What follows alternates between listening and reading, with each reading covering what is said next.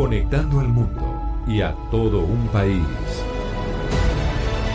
Oscar Montes, Ana Cristina Restrepo, Hugo Mario Palomar, Diana Mejía, Gonzalo Lázari, Valeria Santos, Rodrigo Pombo y Camila Zuluaga lo acompañan desde este momento en Mañanas Blue.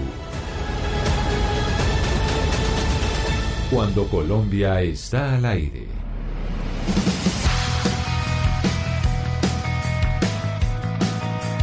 10 de la mañana, 33 minutos. Continuamos en Mañanas Blue y vamos hasta la una de la tarde, hoy jueves, que en Bogotá es día sin carro, un día en donde yo le cuento a Ana Cristina que me vine en patineta a la emisora y por lo menos, a pesar de que evidentemente le estamos dando un respiro gigantesco a la ciudad con la polución de los vehículos particulares, es impresionante todavía la contaminación que se ve con los taxis, con los buses del SITP y con los camiones. Es decir, por más de que saquemos los vehículos particulares, la contaminación, por lo menos aquí en Bogotá en este día sin carro, que le digo, me vine por lo menos 20 kilómetros en patineta, se siente muy fuerte.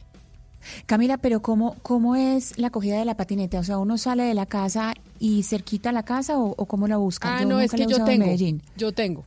Ah, Yo tengo patineta, entonces me vine en patineta y dije, vamos a colaborar en el día sin carro y vamos eh, a ver cómo nos va. Y la verdad, sí se ve desocupada la ciudad, pero el tema de la contaminación es eh, sigue siendo muy delicado, sí, a pesar de que los carros están por fuera, es decir, los taxis y los eh, buses particularmente y los camiones contaminan demasiado. Esto se lo digo sin ser una experta, sin tener las métricas ni nada, sino simplemente con la experiencia de una usuaria que acaba de llegar a su puesto de trabajo después de haberse venido como 20 kilómetros en patineta. Pero la gente ha estado compartiendo muchas fotos, Camila, es decir, del cielo de uno y otro día. Y la verdad, claro, porque en este momento está soleado y está bonito, pero de todos modos ahí está esa contaminación. Eh, definitivamente sí hay que hacer un cambio, no solamente en la, en la manera de, movilizarse, sino eh, todo el transporte público. Es que mientras no se haga un cambio en el transporte público es muy difícil todo lo demás. Y eso pasa no solo en Bogotá, sino en todas las ciudades. Eso ustedes, sobre todo en Medellín, pero también en Cali, el tema de la contaminación por el transporte público es algo de lo que tienen que algo que se tiene que solucionar y debe ser una de las principales eh, prioridades de los mandatarios. Pero don Gonzalo Lázaro, pongámosle un poco de música a esta mañana que en Bogotá por lo menos está soleada, me imagino que en Ciudad de Panamá también. También estamos viviendo el verano aquí en, toda la, en todo el país, también en la capital. Em, en el año 2014, Camila, Lady Gaga se juntó con Tony Bennett para hacer un álbum de versiones del jazz, del vocal jazz. Y seguramente muchos oyentes reconocen a Lady Gaga cantando mm, pop, pero aquí se la traigo en modo jazz para que la disfrute hoy jueves. I'm in heaven. And my heart beats so that I can hardly speak. And I seem to find the happiness I seek when we're out together dancing cheek to cheek. Heaven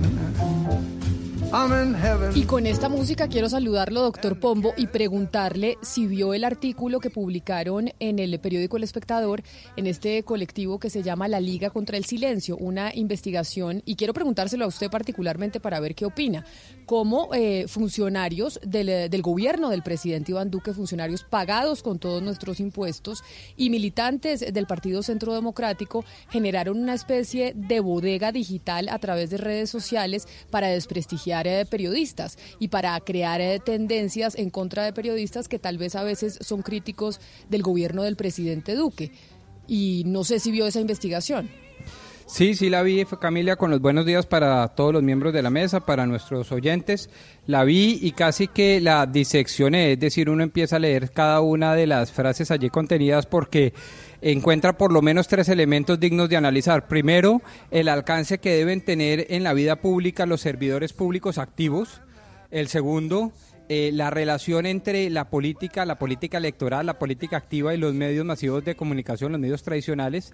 Y lo tercero, pues el debate de siempre, que es un debate por demás muy ético y es hasta dónde llega, digamos, la injuria o la calumnia a través de redes sociales y cómo pueden verse afectados eh, pues, periodistas y, digamos no solo periodistas, sino noticieros completos como Noticias 1.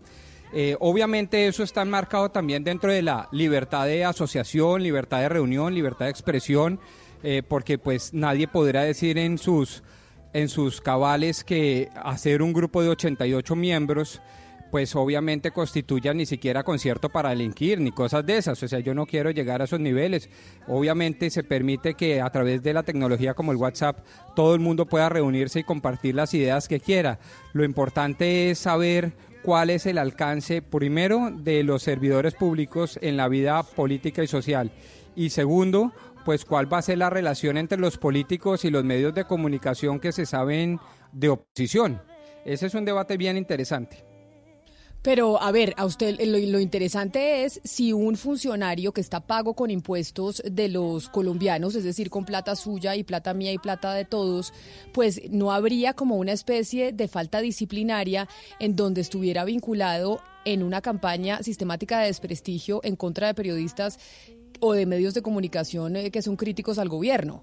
Ahí hay algo, si no entonces una falta disciplinaria, por lo menos un dilema ético sí que se, vive en que, se, que se vive en estas nuevas épocas eh, y en esta nueva era digital. Yo quisiera ver si fuera al revés y se descubriera que entonces, no sé, otra gente está generando una bodega en contra del gobierno y demás, si no estaríamos haciendo un escándalo. Esto es digno de las dictaduras, Pombo, digno literalmente de las dictaduras en donde buscan desprestigiar periodistas que son aquellos que son los guardianes de la democracia, porque una democracia funcionante no está sin un periodismo que esté vigilante.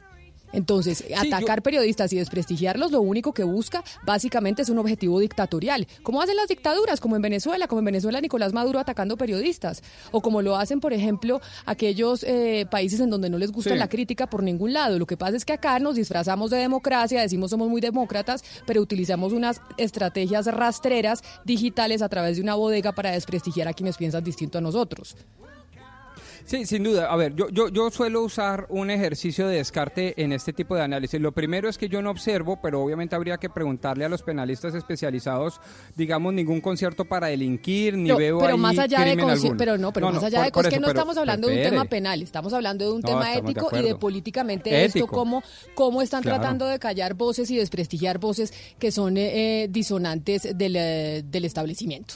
Eso es lo, grave. no, si me pregunta desde mi punto de vista, no hablemos de un tema por eso, si me preguntas desde mi punto ético, yo estoy totalmente de acuerdo. Es que allá quiero llegar. Descarto lo penal, no es un tema penal. Descarto incluso lo disciplinario. Usted lo ha traído a la mesa. Yo creo que por ahí no es la cosa. Yo creo que es un tema ético de las relaciones de poder con los medios de comunicación. Y cualquier cosa que atente contra la libertad de expresión de los periodistas, cualquier cosa que tenga como efecto o como propósito limitar la libertad de expresión precisamente para controlar el poder poder político me parece que está desenfocado, que éticamente, o por lo menos desde mis cánones éticos, Camila yo no estoy de acuerdo con eso. Ahora, tampoco podemos satanizar el hecho que hay un grupo de personas, lo que pasa es que aquí hay servidores públicos activos, ese yo creo que es un, un, elemento importante a considerar, que se reúnan en un chat para obviamente mirar a ver cómo hacen un contrapeso a los medios masivos de comunicación que, a su vez le hacen un contrapeso, al, gobierno. Y yo no estoy tan de, yo no estoy tan de acuerdo con que esto no debería estar regulado bajo el ámbito del derecho y de la, y, sobre todo el tema disciplinario. Se lo voy a decir por qué, porque aquí lo que vemos en esta investigación es que sí hay un concierto para delinquir en la medida en que ellos se reúnen con el fin y la finalidad de difamar, de injuriar, de atentar contra el buen nombre de las personas simplemente porque son contradictores porque, es, porque son personas que no piensan como ellos. Y en esa medida en que ellos se asocian para acabar con el buen nombre de las personas y para silenciar la prensa, yo no sé si ahí les cabe un tema penal. Y se lo voy a decir, de pronto el, ordenamiento jurídico como está no, no lo permite, pero yo creo que en esta nueva realidad de redes sociales y lo que está ocurriendo, creo que el ordenamiento tiene que avanzar hacia mirar cómo se protege el buen nombre de estas personas y del periodismo en general, porque aquí lo que está en, lo que estamos viendo es un atentado contra la democracia contra la libertad de expresión. Hay unas formas de manipular que están silenciando lentamente. Y ¿sabe qué es lo más grave? Que es por parte del propio gobierno. El propio gobierno está haciendo esto. Los funcionarios públicos que tienen, Ana Cristina, que tienen la obligación de hacer su trabajo para todos los colombianos y lo que están haciendo es silenciar a una parte de, sus personas, de sus colombianos. Esto es gravísimo. Pero es que, pero es que ahí, además de lo que usted está diciendo, Valeria, está la organización. Es decir, se juntan, se juntan en un hotel, arman una estrategia, hacen un compromiso, hay una campaña de convicción entre ellos. Es decir, no es algo que apareció en redes y que la gente se va adhiriendo porque quiere, sino que hay una estrategia, una organización, que hay personas que son del gobierno que están metidos en eso. No solamente porque están haciendo injuria, calumnia, eh, no es solamente eso, sino que hay algo previo, hay una premeditación para trabajar en eso, para trabajar en la mentira en redes y que me parece gravísimo además que hay una personalización, es decir, ya cogen a personas, es decir, tienen por lista, esto es llamando a lista, entonces hoy vamos a atacar a este, hoy vamos a atacar a este y hay cosas que se lanzan, hay frases que se lanzan, campañas que se lanzan que puede que se compruebe después que son mentira, pero ya queda esa sombra de duda sobre el periodista o sobre la persona atacada y es gravísimo. A mí lo que más grave me parece no es solamente que sea del gobierno, sino que sea algo premeditado y completamente organizado. Pero y ahí en ese chat, según lo que denuncia la Liga contra el Silencio, hay varios funcionarios, varios funcionarios del gobierno del presidente Duque, incluso algunos asesores dentro de la Casa de Nariño, asesores en comunicaciones. ¿El presidente Duque sabe de esto? ¿Sabe de la estrategia para difamar eh, periodistas? Ese es el contrapeso pues, que entonces dice Pombo que se le hace a los medios de comunicación, contrapeso difamando a periodistas. ¿Esa es la manera de hacer contrapeso? no, yo sí creo que acá no se trata de ningún contrapeso. Y si el, y si el presidente lo sabe eh, y no ha hecho nada, es cómplice de eso. Y entonces quiere decir que su gobierno lo que busca son estrategias para difamar periodistas a través de ese tipo Pero de Camila tiene a Juan Pablo Vieri, nuevo asesor de comunicaciones del gobierno. Él estaba dentro de este chat. Es más, lideraba, era uno de los que lideraba el chat. Entonces decir que el presidente Iván Duque no tiene ni idea que esa es una de las estrategias de comunicación que van dando en paralelo para posicionar supuestamente lo que ellos quieren y su idea de país, porque así es como se esconden. Es como si nosotros nos estamos agrupando para defender la visión de país. ¿Y cómo defienden la visión de país? Difamando a las otras personas. ¿Y quién está ahí? Miembros del alto gobierno. Estamos hablando del asesor de comunicaciones del presidente de la República, el señor Juan Pablo Vieri. Está en ese chat y liderándolo. A ver, yo no puedo estar más de acuerdo con ustedes, sin embargo creo que el debate debemos tratar de, eh, no sé si objetivizarlo, pero por lo menos volverlo un poco más ecuánime y sensato todo lo que ustedes acabaron de decir perfectamente podría ser predicable de programas de tan serios. Pombo? Cuando usted dice que volvamos el, debate más sensato, ¿qué es de insensato? ¿Qué es lo que estamos diciendo de insensato yo en creo, el debate? Yo creo, yo creo que hay dos o tres elementos que a, mi juicio son francamente insensatos y reflexivos. Uno, tratar de llevar esto a un concierto para delinquir. Me parece que es mucho pensar. Segundo, llevar un discurso que es perfectamente aplicable a programas tan serios y tan patrióticos, llamémoslo así como el nuestro, porque perfectamente esas palabras se podrían encajar desde la extrema derecha a cualquier programa como el nuestro, como cualquiera otro de sus colegas. Eso me parece usted está que el programa en el que usted está desprestigia, al, desprestigia sistemáticamente con mentiras a algún funcionario del gobierno, porque si eso le parece... Yo estoy diciendo que, yo estoy diciendo que nuestro programa es muy serio, pero que la extrema derecha piensa, y lo puedo decir, que nuestro programa difama, que nuestro programa sistemáticamente ataca al gobierno sin razón, que nuestro eh, programa está construyendo una visión de país que ellos no comparten a través de mentiras y calumnias, sí, y yo creo que ellos la extrema derecha está equivocada, Camila, y creo que nosotros debemos responder es con argumentos y con hechos en donde mostramos sí, un pero, buen periodista. Pero, equiparar, lo que, sí me parece irresponsable es que equiparar equiparar un programa de radio, un noticiero de televisión, equiparar un periódico, una columna de opinión con esto que simplemente es una intención sistemática de difamar, me parece que es muy peligroso y delicado e irresponsable.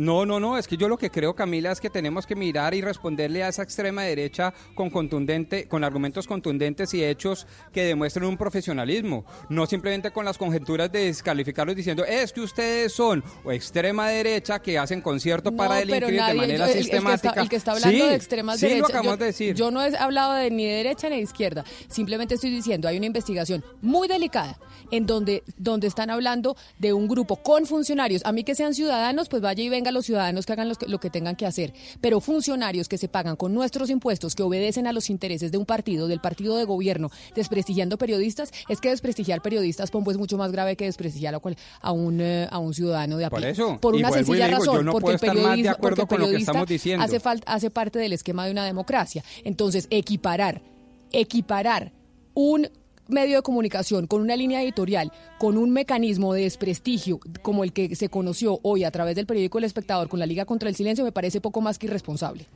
No, pues yo no creo. Y yo no creo y me mantengo. Vuelvo y digo, porque nosotros debemos demostrar con hechos y demostrar con profesionalismo que estas personas que están tratando de difamar sistemáticamente lo están haciendo y nosotros no. Lo que no podemos es llegar a un absoluto en la narrativa. En la narrativa es que ellos están en un concierto para delinquir agravado porque de manera sistemática están, difamando. sí lo hemos dicho. Yo, pero, pero, pero, mi compañera Valeria, que es abogada, es más inteligente que cualquiera de nosotros, sí lo ha dicho. Y yo lo que, le estoy diciendo, Valeria, tú y yo estamos del mismo lado Estamos hablando de lo mismo, pero ojo con la narrativa de las palabras, porque llegamos a, unas instancias que me parecen francamente intolerantes. Pombo, artículo 340 del Código Penal, cuando varias personas se concierten con el fin de cometer un delito, cada una de ellas será penada. ¿Sabe qué es un delito? La injuria y la calumnia. ¿Saben qué estaban haciendo? Estaban concertándose para cometer una injuria y una calumnia contra personas y que usted esté tratando de equiparar una bodega uribista que usa, insulta, eh, eh, promueve mensajes falsos, eh, noticias falsas en redes sociales con un programa de radio serio y ponderado como este, a mí la verdad es que me pues quedó muy sorprendida, la verdad. No, no, yo quedo más sorprendido porque yo no estoy diciendo tratando de comparar nada, lo estoy diciendo es que tenemos que ser muy cuidadosos con el sacramento de la palabra. ¿Por qué? Porque esas mismas palabras no las pueden usar en nuestra cronta. Nosotros tenemos que entrar en otro estadio. No podemos decir que ellos injurian y calumnian, porque si nosotros llegamos simplemente a decir que injurian y calumnian de manera sistemática, llegando al concierto para delinquir, eso es lo que precisamente a través de abogados inescrupulosos están utilizando en los estados judiciales. Dejemos que se lo diga un juez de la República, finalmente. Exacto, exactamente. Ahora, lo, lo que sí parece evidente es que hay un propósito de censurar a Noticias 1, y no es la primera vez, Rodrigo, ni es un tema de izquierda ni de derecha. El gobierno Samper, funcionarios del gobierno Samper en su momento, ordenaron una persecución contra un noticiero que era de oposición, que era noticiero QAP, y el noticiero terminó desapareciendo, saliendo del aire. Esto no es la primera vez que sucede en Colombia. Siempre esos medios que son incómodos al, al establecimiento terminan siendo eh, perseguidos y censurados. Pero además la falacia de querer comparar a los medios de comunicación y equipararlos con el gobierno sí es la cosa más absurda. Pero además porque, porque número uno, dentro de una democracia, la función de un medio de comunicación es fiscalizar. La, la función del gobierno es respetar y velar por la libertad de expresión, no irse en contra de quienes la están ejerciendo. Esa es una gran diferencia.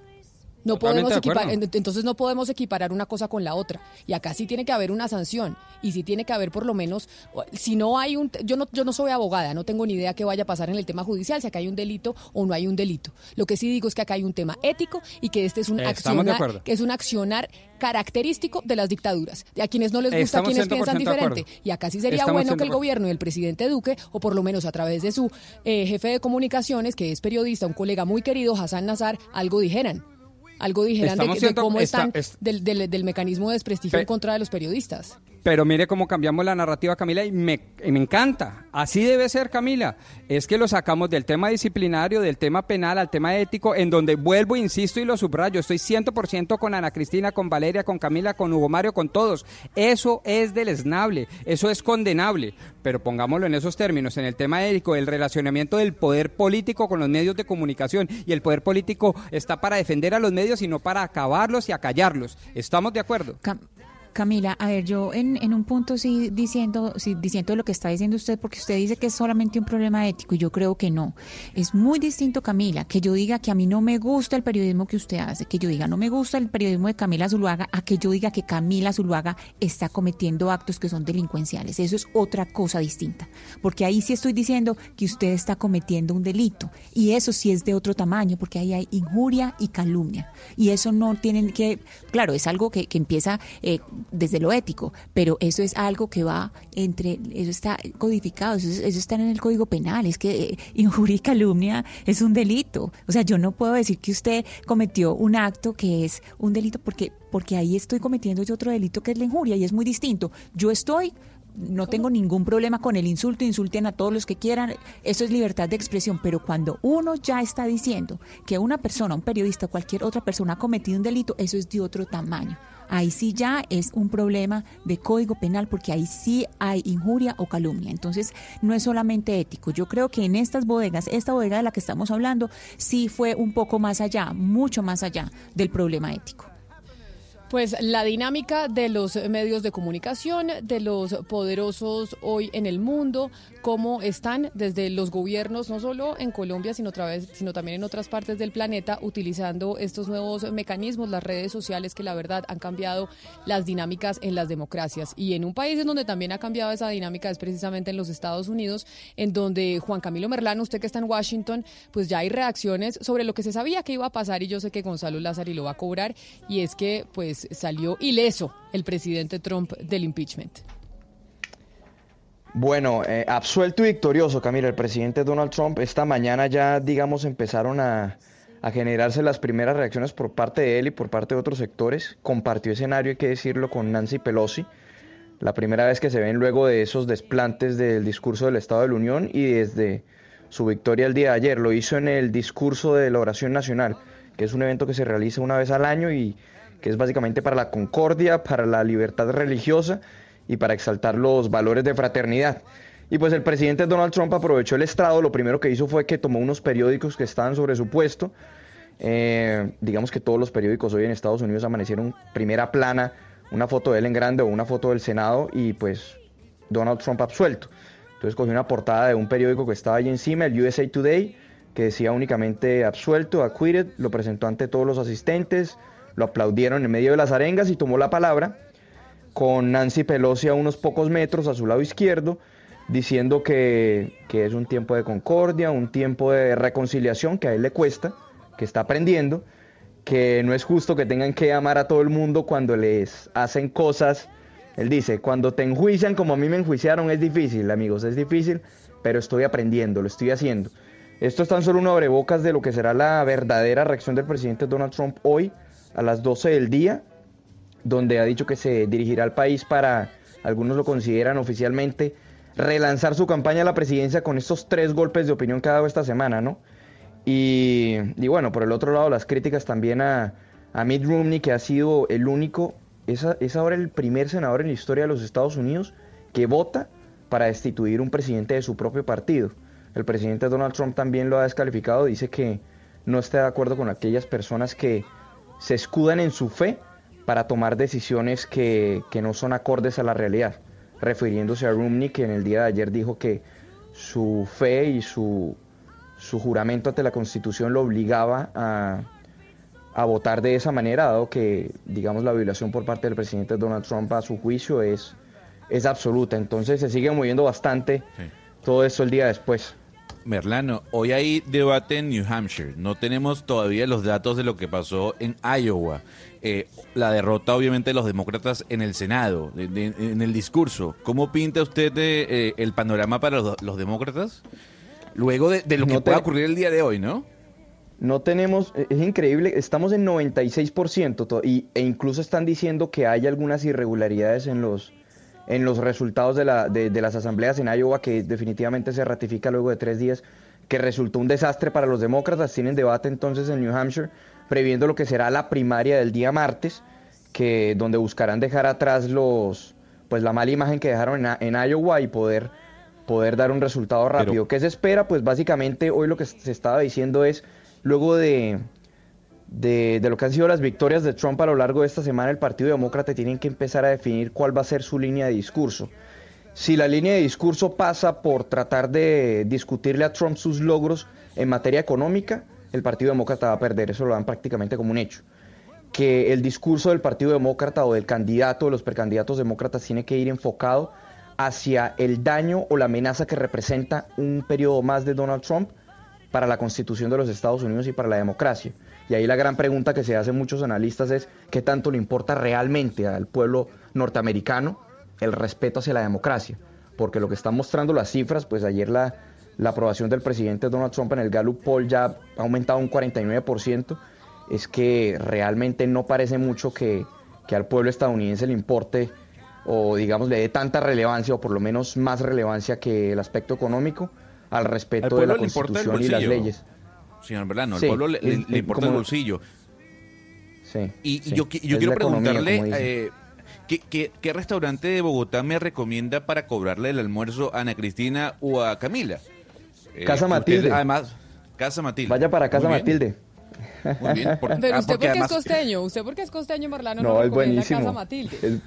no, no, pero un momentico, un momentico. Aquí entendamos una cosa. Dijimos que iba a haber, o por lo menos yo dije, va a haber impeachment.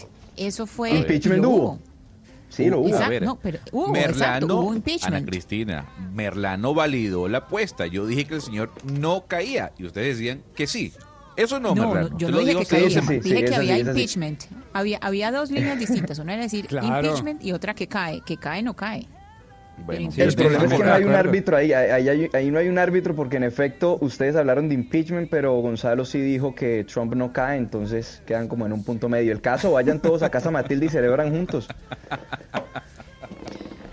Vamos a ir a casa Matilde y celebramos. Vamos a ver si celebramos eh, o no celebramos. Pero, óigame, Juan Camilo, hoy a las 12 del mediodía el eh, presidente Trump va a dar un discurso desde la Casa Blanca porque lo anunció ayer eh, desde su cuenta de Twitter. ¿Sabemos qué es lo que va a decir en ese discurso? ¿Cuál es el propósito de esa comunicación que va a dar? Pues Camila, es exclusivamente para dirigirse o para reaccionar frente al resultado de ayer en el Senado.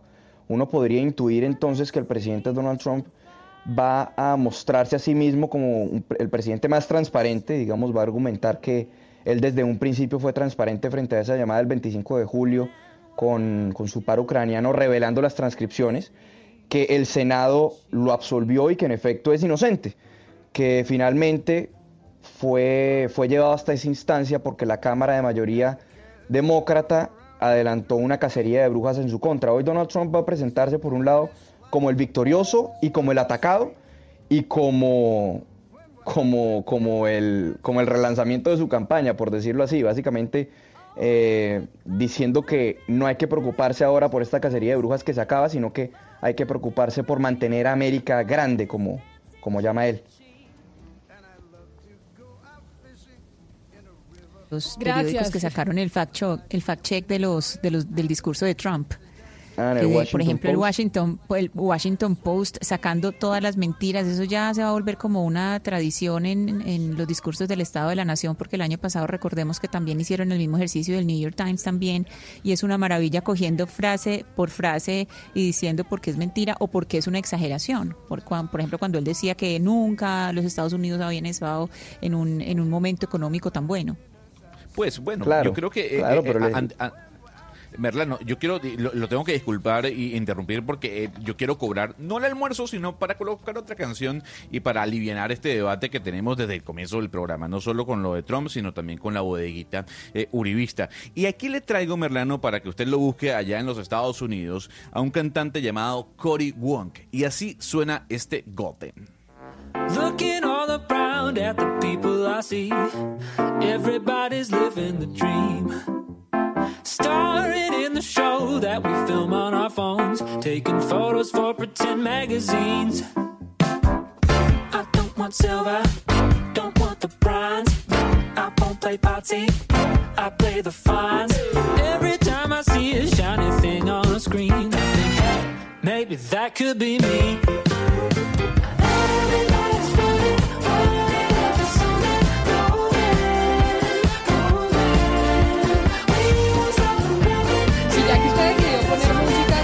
Para aliviar un poco la discusión a propósito de Donald Trump y a propósito de la bodega uribista.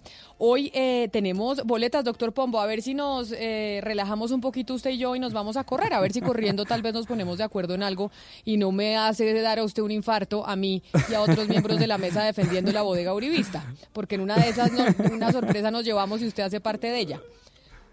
Pero, pero, no me hace zancadilla. No, no, no. O sea, corremos todo lo que quiera. No, Listo. Ni yo tampoco, ni yo tampoco. Exacto. Vamos corriendo, aunque cuando, eh, eh, pues fue pucha, la, la corridita es pesada, pero el medio ambiente lo amerita. Entonces, todos esos esfuerzos son, eh, son válidos y valen la pena. Pues seguimos entregando suscripciones para nuestros oyentes de Mañanas Blue para esa carrera verde a la que yo lo estoy invitando, que será el próximo 23 de febrero. Así que quienes estén interesados en asistir a esa carrera tienen que escribir un trino en donde nos cuenten, uno, cuál es la categoría en la que quieren participar. Y hoy vamos a estar entregando dos categorías, 3K, que son 3 kilómetros, y la 3K familiar, que se va usted con sus niños, su perro y todo su combo eh, familiar. Y tiene que escribir un trino en donde nos diga cómo contribuye a mejorar el medio ambiente, porque esta carrera evidentemente está muy alineada con el día sin carro, que lo que busca es, pues mejoremos eh, el aire y ayudémosle al planeta, porque realmente solo tenemos uno. Por ejemplo, el mío, el mío dice baje, eh, o sea, voy a bajarle a, a la bañada, es decir, me voy a bañar más cortico se va a bañar más cortico. Yo, eh, lo que pasa es que yo ya hago eso. Voy a tratar de caminar más, usar más bicicleta y medios de transporte que no contaminen. Ese es el que yo, el que yo haría y mi compromiso a propósito de hoy del día eh, sin carro. Y en ese hashtag, en ese Twitter, en ese mensaje, que en ese trino que nos mandan para llevarse las entradas para poder participar en esta carrera, tienen que escribir ese mensaje y utilizar dos hashtags, dos numerales numeral yo corro con Mañanas Blue y numeral Colombia está al aire. Ustedes me mandan, usted me manda el mensaje a arroba Zuluaga Camila y ahí los primeros mensajes se los daremos, pues los ganadores se estarán eh, diciendo y contactando por eh, mensaje directo. Así que es muy fácil, doctor Pombo. Usted nos dice, ¿quiere 3K o 3K familiar? Y tiene que decir qué hace para ayudarle al medio ambiente. Utiliza dos numerales, yo corro con Mañanas Blue o yo, eh, yo corro con Mañanas Blue y el numeral Colombia está al aire y me manda un mensaje a arroba Zuluaga Camila. ¿Le quedó claro? Está clarísimo, está clarísimo y lo que más me gusta es la primera parte del mensaje de cómo podemos participar y colaborar con el medio ambiente. Así, porque de verdad que es que planeta tenemos solo uno. Hugo Mario, hay una noticia una vez más en Cali que pues es una noticia lamentable donde también hay una droguería que le vendió un medicamento a una familia y lo confundió con otro, es decir, algo similar a lo que pasó en Bogotá. No, no, no, no, Camila, no es similar al caso de Bogotá ni a lo que se cree pasó en Cúcuta y en, y en Tumaco. No sucedió tampoco en una droguería. Eh, lo que sabemos, eh, Camila, es que a una clínica de Buenaventura llegaron hace algunas horas dos niños, un niño de un año, otro de seis años. De acuerdo a las primeras informaciones de la clínica, eh, la madre de los menores, aparentemente por equivocación, les suministró un antiparasitario para mascotas, para perros. Se llama Amitraz. Eh, que se utiliza incluso para bañar las, las, mascotas y, retirar las pulgas o garrapatas de, su cuerpo. Esto lo confirma la secretaria de Salud del Distrito de Buenaventura, Franci Candelo. Eh, la señora primero en un primer momento dijo que se lo habían suministrado en una farmacia y que se lo habían recetado en, en, una IPS. Posterior dijo que es que ya lo tenía en la casa y se había confundido. Por eso estamos en investigación. El grupo de vigilancia ya se fue a la clínica para hablar de primera mano con la paciente el niño de seis años se encuentra fuera de peligro, Camila. El de un año se encuentra bien delicado, se encuentra entubado y bajo observación médica en la unidad de cuidados intensivos de esta clínica.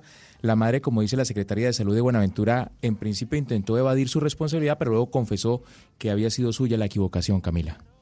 Ah, bueno, porque yo pensé que había sido una situación similar a la de Bogotá. Ella decía, no puede ser que tengamos dos casos iguales en donde se están equivocando los que están vendiendo los medicamentos en las droguerías y terminan las personas en sus casas confiando en el expendedor de esas drogas eh, y no revisando las, los medicamentos y teniendo, pues como en el caso de Bogotá, que fue letal, o teniendo alguna complicación de salud. Sí, sí, no. No, en este caso la, la equivocación, según la clínica, ha sido de la madre, eso es lo que ya ha confesado pero es muy grave la, condición de, sobre todo del, pequeño de un año, Camila, porque es que fue un antiparasitario para perros lo que ingirió como consecuencia de este error. Por eso es que hay que hacer énfasis en que hay que mirar muy bien cuáles son los medicamentos que uno está comprando, que de verdad cuando lo compre revise si coincide con el de la fórmula médica, revise una y mil veces antes de ingerirlo usted y por supuesto de dárselo a un menor. Pero como estábamos hablando de qué podemos hacer para mejorar el medio ambiente, para ayudarle al planeta. Y hoy en Bogotá estamos en el Día Sin Carro, que lo que busca es precisamente eso. Decidimos llamar a Roberto Remes. Y Roberto Remes es, pues, es un politólogo, economista, pero además viene trabajando con la Ciudad de México y estuvo trabajando precisamente en Ciudad de México creando un concepto que se llamaba Pombo Rey Peatón y lo que buscaba ese, ese trabajo era llevar el mensaje a toda Latinoamérica de que caminar es un medio de transporte fundamental y fundamental para ayudarle al planeta y para ayudarnos también a nosotros mismos con el tema del estado físico. Buenísimo. Sabe que en Colombia también hay una fundación que se llama Fundación de Espacio que apunta exactamente a lo mismo y son grandes conocedores tanto de temas ambientales como de temas de movilidad y el tema de la caminada es, es crucial. O O sea, eh, no solo por salud, sino porque eso es construir su ciudad desde el universo personal y eso me parece muy importante. Pues Roberto Remes, señor Remes, bienvenido a Mañanas Blue, gracias por estar con nosotros a esta hora. Gracias, muy buenos días, pues mucho gusto. Nosotros hoy en Bogotá, solo en Bogotá porque no hay días sin carro en otras partes de Colombia, pues hay muchos cuestionamientos de si estas iniciativas sirven o ya no sirven para nada. ¿Le ayudan eh, realmente eh, a la ciudad o no le ayudan a la ciudad? Bueno, el, el tema es que la gente pueda descubrir como otras posibilidades de moverse, ¿no? Cuando hay mucha dependencia del automóvil, yo sé que a veces también por el pico y placa uno va buscando otras opciones, pero, pero cuando hay mucha dependencia del automóvil, a veces esas otras opciones no aparecen. Entonces, cuando se hace el día, el día sin auto, pues sí es una manera de encontrar estas opciones y de, y de centrar la atención en que haya políticas que faciliten la, el cambio de, de, una modalidad hacia otra, hacia modalidades más sustentables. Y entonces, si esto, e, e, esto genera un, un tema de conciencia y uno está buscando el pico y placa, el día sin carro, un tipo de movilidad con eh, mecanismos más sustentables, señor Remes, si usted mira hacia el futuro, ¿qué va a pasar? ¿Cómo es que nos vamos a tener que movilizar? ¿Cuáles serán eh, las, las ciudades ideales? Porque lo que estamos viendo en las ciudades latinoamericanas como Bogotá o Ciudad de México o Sao Paulo es que el tráfico es un infierno ¿Cuál realmente va a ser entonces el futuro de la movilidad para que podamos vivir con una mediana calidad de vida?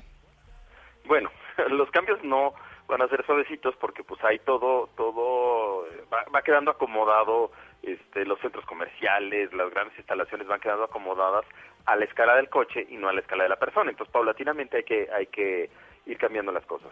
Viene una tendencia mundial, se le llama Mobility as a Service o movilidad como servicio, en donde, bueno, podríamos dejar de poseer un coche, tener un coche eh, eh, que requiere una cochera, que requiere este eh, dónde estacionar, básicamente, ¿no? Entonces, empezar a tenerlo como servicio. Pero esto ha generado como mucho choque, este, pues acaba de salir Uber de, de, Bogotá, ¿no? O sea, ha generado mucho choque en, en distintas ciudades, pero esta podría ser una de las, de las, de las posibilidades a futuro en el mundo que la gente no tenga coche, pero que haya servicios que brinden eh, eh, eh, la posibilidad de moverse de un lado a otro. O, por ejemplo, si yo no tengo dinero para comprar una camioneta para una familia grande, pues compro el vehículo que me permite moverme en la ciudad, pero cuando voy de vacaciones puedo rentar, ¿no? Entonces necesitamos em-, empezar a flexibilizar las posibilidades y que estas posibilidades se vuelvan un poco más baratas, convenientes que estén presentes por toda la ciudad y no solamente en las zonas de negocios, para que la gente pueda moverse de otra manera. La bicicleta pública, que si hay este, patines o no hay patines, o sea, son muchas discusiones que podrían caber, que si hay motos eléctricas, que si hay, este, se habla de triciclos autónomos, creo que esa pudiera ser una de las modalidades, más sustentables a futuro, porque el triciclo pues puede ser muy ligero, pero ya tiene el equilibrio que la bicicleta no tiene. Entonces yo le pongo, yo robotizo las cosas una vez que tengo este pues, mejor preparados este los robots, cosas que están haciendo grandes empresas en el mundo, para que anden por las ciclovías, por ejemplo, y entonces yo con un solo botón llamo un triciclo. Me subo al triciclo, puede ser que yo pedalee, puede ser que no pedalee, y me lleva hasta mi destino. Puede ser que yo tenga una limitación física, ¿sí? No, es que justamente hablando de, de, eso que usted comenta, de esas aplicaciones o de esos inventos tecnológicos, hay quienes no creen en las smart cities, que son las ciudades inteligentes o ligadas a la tecnología para mejorar la movilidad, en este caso, de una urbe. ¿Usted cree que estamos lejos de esas smart cities? ¿Usted cree en ese término para una ciudad latinoamericana? O sea, Smart City creo que tiene que ver con, con las personas. Entonces, si Smart City tiene que ver solo con la robotización y no con la calidad de vida o la satisfacción o la felicidad de las personas, pues estamos mal. entonces, realmente nos tendremos que, que, poner a pensar de qué manera hacemos smart la ciudad, hacemos inteligente la ciudad con las tecnologías disponibles, pero para lograr felicidad, ¿no? Para lograr satisfacción, comodidad, eh, eh, eh, equidad, etcétera, ¿no? Entonces me parece que hacia allá tendríamos que ir. Ahora, esto también dice que hay que hacer muchas otras cosas en infraestructura, concretamente transporte masivo. yo conozco bien Bogotá, voy de vez en cuando. Sí. Y, y este, bueno, pues Transmilenio lleva muchos años desbordado, se quedó en la tercera etapa y este entonces ese tipo de, de, Señor es que justo justo sobre esto le quiero preguntar porque pues Bogotá parece ser bajo unos estudios que es la tercera ciudad con más tráfico del mundo y pues no tiene como usted mencionaba un sistema óptimo de, de, transporte público. Y se quiere a la misma pues al mismo tiempo desestimular el uso del carro. Es justo para los ciudadanos que se desestimule el uso del carro si la ciudad no puede darle oportunidad a todos los habitantes de ella de moverse bajo un sistema óptimo de transporte público? ¿Esto se puede hacer antes de fortalecer el transporte público? Bueno, sí es como el dilema del huevo y la gallina. ¿no? Este, es obvio que hay que hacer las dos cosas al mismo tiempo, eh, pero es obvio también que una es más fácil que la otra, ¿no? Porque, digo, son discusiones que han ocurrido también en Ciudad de México. Y eh, eh, el mejorar el transporte, por ejemplo, recientemente hubo mucha resistencia a la extensión de una línea, nosotros le llamamos Metrobús, ¿no? el equivalente de Transmilenio, no es, no es tan, tan grande como el Transmilenio, pero sí es, sí es muy potente lo que tenemos, y no se logró este, construir la última estación, pues por la resistencia vecinal. Entonces, si cada acción va teniendo este tipo de resistencias, sé la polémica que en su momento hubo con la séptima, o el, el metro, o la Boyacá, pues tiene que ocurrir de manera decidida en la ciudad esta expansión del transporte masivo. Al mismo tiempo es pues facilitar la bicicleta, que eso entiendo lo han hecho bien, porque ustedes están en, en, un porcentaje bastante alto de uso de la bicicleta, pero también eh, hay que hacer otras cosas, ¿no? El, ahora, la tarificación, las limitaciones que se le pongan al vehículo, algunas pueden llegar a ser polémicas. O sea, ¿qué pasa si yo empiezo a cobrar por entrar a ciertas zonas de las ciudades, ¿no? En el caso de Londres este, ocurrió con, con mucho éxito, en el caso de Singapur, en el caso de muchas ciudades lo han instrumentado, pero las ciudades latinoamericanas no se han animado a instrumentarlo. Y uno de los argumentos va a ser es la inequidad, ¿no? O sea, solo los ricos pueden ir al séptimo, solo los ricos pueden ir al distrito financiero. Y entonces, eh, eh, o sea, hay algún discurso que dice, no, esto no está bien por la inequidad que genera. Pero por otro lado, si yo tarifico, pues claramente habrá quien pueda pagar y habrá quien no. Y al final de cuentas, no me importa que haya una élite de 5% que utilice el automóvil si con eso me liberaron las calles, ¿no? O sea, si yo pusiera tarifas tales que solo use el automóvil cuando tenga que utilizarlo, eh, eh, pues sí es probable que yo libere las calles de coches y empiece a tener otras opciones. O el transporte público enfrente menos congestión y por lo tanto pueda llegar más rápido, atravesar la ciudad más rápido, ¿no? Ciudades de 8 o 9 millones de habitantes como Bogotá, pues son muy difíciles de atravesar de extremo a extremo, ¿no? Nosotros somos 21, ¿no? Pues también está, es, muy difícil. Pero, pero señor Remes, por ejemplo, en este caso de estas ciudades que precisamente es la expansión y, es decir, en ese sentido eh, se vuelven incontrolables y el, parque automotor se vuelve tan incontrolable o aparentemente lo es, ¿es posible echar reversa? ¿Es, posible volver a compactar esas ciudades que son tan grandes y se han expandido tanto, por ejemplo, Ciudad de México, Los Ángeles, eh, Bogotá? ¿Hay alternativas para volverlas compactas o, o eso no, no es una alternativa viable? Sí lo es, pero tiene que ser completa. Eh, ejemplo, ¿no? Y, nosotros nos está pasando lo mismo que a Los Ángeles.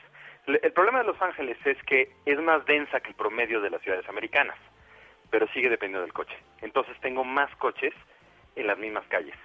Y en Ciudad de México hay zonas que se han densificado de manera tremenda. Hay, un distrito que era industrial y se volvió de, de edificios tanto de oficinas como habitacionales de más de 20 pisos los edificios y sin embargo todos tienen cochera, todos tienen estacionamiento, entonces salen por las mismas callecitas que había antes y el resultado es desastroso, ¿no? No fue completa la planeación. Me parece que en ese sentido Bogotá no está tan mal, porque Bogotá es el mejor ejemplo de densificación en América Latina. Entonces, eh, eh, eh pero el punto es cuando tengo coche, cuando te exijo cochera, cuando cuando doy facilidades para el coche, pues lo que hago es que en la misma densidad tengo más coches y eso no, no es lo que quiero, lo que yo quiero es la densidad para tener mejores servicios. Si logramos, eh, señor Remo, una concientización de la ciudadanía, ¿usted cree que eso ayuda o realmente esto solo se logra con una política pública de parte de las administraciones? ¿O realmente que cada uno diga, oiga, me bajo del carro, me monto en la bicicleta, me monto en la patineta o me voy a pie o me monto en servicio público? ¿Esto generaría un cambio en las ciudades latinoamericanas? Yo generalmente me muevo en transporte público, pero o en bicicleta o camino, pero es mi religión. Entonces, cuando las cuestiones son religiosas, ¿no? Este, digo, exagero al decir mi religión, pero cuando, cuando las cuestiones son estoicas, creo que depende de la voluntad de la gente. Y entonces, habrá quienes tengan más voluntad que otros. Y esto no funciona así. Entonces, sí, el dilema eh, este, está precisamente en las políticas públicas. Las políticas públicas nos tienen que incentivar lo que queremos que suceda y desincentivar lo que no queremos que suceda. Hay muchos gordos, bueno, puedo ponerle un impuesto al azúcar y entonces eh, eh, se encarecen los, las bebidas endulzadas y entonces desestimulo. Entonces empiezo a reducir a lo mejor la obesidad por esa razón. Entonces se establecen medidas que eh, encarezco el uso del coche, pues eventualmente la gente dejará de utilizar el coche. Ahora, se habla, hay un término en economía que se llama elasticidad de la demanda, ¿no? Se habla de que el, el, el, automovilista es inelástico, entonces que si le subes mucho la gasolina, va a seguir consumiendo gasolina. Sin embargo, sí se ha medido que, con qué cosas reacciona más el automovilista. Si yo le cobro peajes, reacciona mucho mejor que si le cobro eh, eh, caro la gasolina. Entonces yo, para acceder a los carriles centrales de la Auto Norte, de la NQS, te digo, oye, pues, pues tienes que pagar un derecho para entrar a los carriles centrales. Y entonces eso ya me puede empezar a desestimular tiene otros impactos, de pronto los laterales se llenan, ¿no? Pero, pero, este, puedo yo hacer este tipo de medidas, las tengo que estudiar ciudad por ciudad, o sea, ver cuáles van a ser los efectos, pero sí se necesitan esas políticas públicas, pero al mismo tiempo van dominando estos discursos fáciles, ¿no? Este, siempre estos políticos, digo, este, espero no polarizar al decir Petro, pero en el caso de, de, México lo hemos vivido con el presidente López Obrador cuando era jefe de gobierno de la Ciudad de México, se iba por los discursos fáciles, ¿no? Y entonces eh, no quería aumentar el transporte público y el resultado es un transporte público altamente subsidiado que impide la expansión misma del transporte público por el nivel de subsidio que tienen los servicios presentes. Yo necesito más servicios a futuro. Entonces, no me animo a subir la gasolina y hay todo un discurso en México en torno a la gasolina, de que no suba la gasolina, de que baje el precio de la gasolina. Y este, pero si yo le cobrara un 10% más a los que consumen gasolina, con eso podría financiar como 10 kilómetros de metro por año. Entonces, estas políticas tienden hoy día las ciudades hacia, hacia gobiernos de discurso fácil y los gobiernos de discurso fácil no van a querer instrumentar las medidas duras que necesita la sociedad para transformarse, ¿no? Y que, a cualquiera de nosotros nos dijeran, oye, te voy a subir la gasolina, te voy a subir el precio del agua potable, te voy a subir el, el precio de la electricidad, todos vamos a decir no, pero realmente como sociedad necesitamos una estrategia de largo plazo, ¿no? Este, donde claramente, por ejemplo, el metro de, de, de Bogotá estaría en esa estrategia, pero el metro de Bogotá entiendo que costaba como 7 mil millones de dólares, bueno, pues el metro de Bogotá solamente lo puedo financiar con impuestos, ¿no? Claro, pues señor, pues señor Roberto Remes, queríamos hablar precisamente con alguien que estuviera en, eh, en este trabajo de concientizar a la gente y sabemos que usted lo ha hecho desde la Ciudad de México. Mil gracias por haber estado con nosotros hoy aquí en Mañanas Blue. Encantado, Camila. Hoy que es día sin carro en Bogotá me, regañaba uno de Twitter y decía que yo porque era tan ignorante y decía que solo en Bogotá, no, es que hoy solo hay días sin carro en Bogotá, no hay días sin carro en ninguna otra ciudad de Colombia. Vamos a ver si nuestro querido tuitero nos da la información porque de pronto hay algún municipio en donde hay días sin carro y nosotros pues no nos hemos enterado. Son las 11 de la mañana, 21 minutos. Colombia está al aire. Hay personas que están cambiando al mundo, que están dejando al país en alto. En Mañanas Blue queremos conocer las historias de esos colombianos en el exterior que le están aportando un grano de arena a la sociedad, al planeta. Escríbanos al correo Colombia está al aire y cuéntenos quién es ese colombiano por el mundo que hay que enaltecer.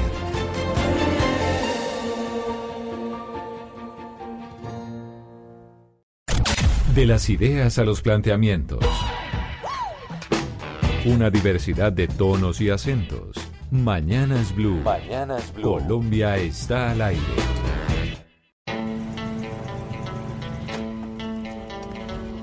I'm Rick Dalton. It's my pleasure, Mr. Schwartz. Call me Marvin. Put it there. That's your son? No, it's my stunt double, Cliff Booth. Last night we watched a Rick Dalton double feature. All the shooting. I love that stuff, you know, the killing. A lot of killing.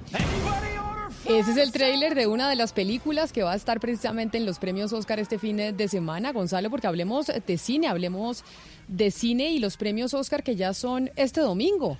Ya no sabemos si vamos a alcanzar a ver todas las películas nominadas porque no tenemos todo el tiempo para hacerlo. Pues eh, ya se vio esta, Camila, el tráiler que está de fondo es Once Upon a Time in Hollywood, que es la novena película de Quentin Tarantino, que es uno de los films más nominados para esta entrega del Oscar que se va a llevar a cabo en el Teatro Dolby. ¿Ya se la vio? No la he visto. No la he visto y sabe que no tengo tantas ganas, a pesar de que esté súper nominada y todo lo que quieran. Véala, Buenísima. véala. Sí, Se va- no ¿Doctor tengo Pombo ganas lo de vio? Sí, sí, cla- claro. Y ayer me vi, para no quedar desentonizado, el, el 1917 o, o, o la película del mensajero de guerra. Me encantó, ¿saben? Y, y, ¿sabe? y les voy a decir lo que más me gustó, Gonzalo. Es que todavía están produciéndose, eh, creo que esta es película hollywoodense, ¿no?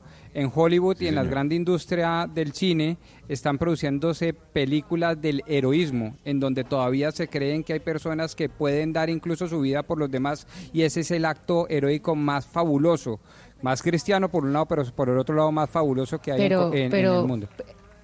Pero esa fue su interpretación con el tema de Once Upon a Time in Hollywood, porque yo me la vi, Camila, No, no, no, no, no, si usted cuando se la vea- 1917.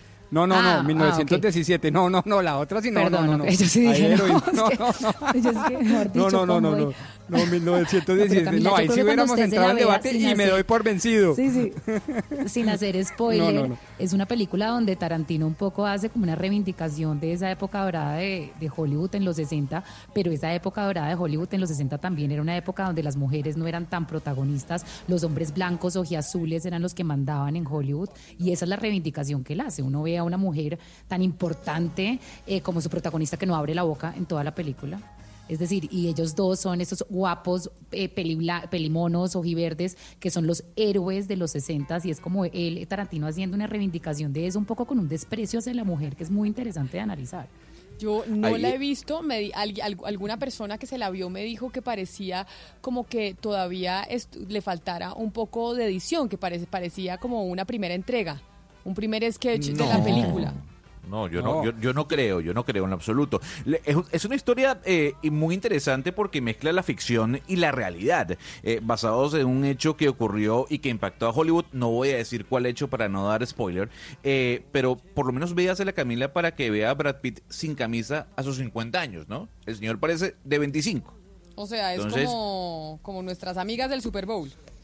Pues eh, yo creo que a Valeria le habrá gustado mucho ver a Brad Pitt eh, montado en, la, en el techo de una casa sin franela, ¿no? Impresionante, esa, esa escena es impresionante, esa escena hace Oiga, toda la pero- película, porque es que sí es impresionante cómo se ve de bien. Pero, pero mire la Camila, porque es muy interesante ese tema de esa romantización hacia ese Hollywood de los 60, que pues era un, Hollywood que segregaba, era un Hollywood donde nada más ciertas personas tenían cierta oportunidad de llegar allá. Y él hace como eso, él hace como enaltece esa época un poquito como, como diciendo todo este tema eh, políticamente correcto y del Me Too y todo lo que se convirtió Hollywood hoy en día, pues digamos que no es no, no parece él estar tan a gusto con esto que está pasando hoy en día. Esa fue mi interpretación, pero mírenla ustedes. Y, y más allá, Valeria, de la, de la interpretación de, Quentin Tarantino, más allá de las actuaciones eh, fantásticas de Leonardo DiCaprio y de Brad Pitt, la música y cómo está mezclada la música es algo que hay que rescatar, porque si hay algo interesante dentro de esta película, es el soundtrack, esa, esa mezcla de sonidos entre lo que hablan los actores y la música que suena de fondo. Y con nosotros está Mark Ulano. Y usted dirá, Camila y miembros de la mesa, bueno, ¿quién es Mark Ulano? Está nominado al Oscar por Mejor Mezcla de Sonido, tanto en esta película como en Ad Astra, que es otra filme que protagoniza Brad Pitt, y además ganó ya un Oscar por su trabajo en Titanic. Señor Ulano, gracias por acompañarnos a esta hora en Blue Radio. I'm glad to be with you. Thank you for asking. Señor Ulano, cuando uno habla en términos cinema- cinematográficos y para las personas que tal vez no conocen, y me incluyo yo dentro de esa lista, ¿qué tan importante es la mezcla del sonido dentro de una película? Well, for me, the, the key thing is that we're here to contribute to the storytelling. We're like members of an orchestra, and each of us on a, on a, in a film community uh, creatively are like musicians in an orchestra with our special uh, instrument to play together for creating the connection between characters and the audience so that the audience, when they experience the story, they believe. They believe in the character, they believe in the journey the character's on, and the environment that the characters are experiencing that journey. My my passion and my commitment is in the sound arts to try and realize whatever the director's intent is in terms of that storytelling and in collaboration with the performers so that their characters are trans, transmitted to, to the audience in a believable way. ¿Qué nos dijo el invitado? ¿Qué nos está diciendo el invitado, Sebastián? Camila Gonzalo, pues el señor Urano dice que las personas que trabajan como él en el tema de sonido, pues lo fundamental es que están para contribuir a la narración de una, de una, historia, para contar una historia. Y pues el equipo que conforma la producción de una película, él usa un ejemplo que es como una orquesta, en el que cada uno de ellos pues encarga o toca un instrumento para que todos juntos pues puedan crear como una conexión armónica entre los personajes y la audiencia. Entonces, cuando la audiencia siente y experimenta con la historia, pues empiezan a creer, a creer en los personajes y de todo el ambiente pues que se está creando alrededor. Dice que eh, su pasión y su tarea consiste en a través del sonido darle vida a, aquello que, que, cualquier director quiera hacer para tratar de contar una historia y tratar de que pues los personajes y los actores transmitan lo que ellos transmitan se haga de una manera muy creíble. Señor Ulano, usted pues está nominado en la misma categoría por dos películas este año en los premios Oscar, por Ad Astra y por Once Upon a Time in Hollywood. Hablando de sonido, sinceramente, ¿cómo podría diferenciar usted la una de la otra? profoundly different universes, these two films. Really, uh, it's a great contrast. It's a good question for me because the approaches were completely different. In Ad Astra, we are creating the experience of, of space, and the, the, the the two main polar pieces of that are the internal, organic, physical uh, experiences that happen inside, uh, you know, uh, air-sealed spacesuits and, and small, small spaces of, of, of, uh, of spaceships. And on on the other film, and Once Upon a Time in Hollywood, the whole environment, the whole energy is completely organic. You know, uh, uh, vitality of life at every turn, in every spot, in every environment. And so we're now really dealing uh, instead of through the mechanistic uh, environment, we're now dealing with a very organic connection with the characters. Camila, pues estas dos películas que usted le pregunta dice que representan dos universos totalmente distintos, dos, dos contrastes diferentes.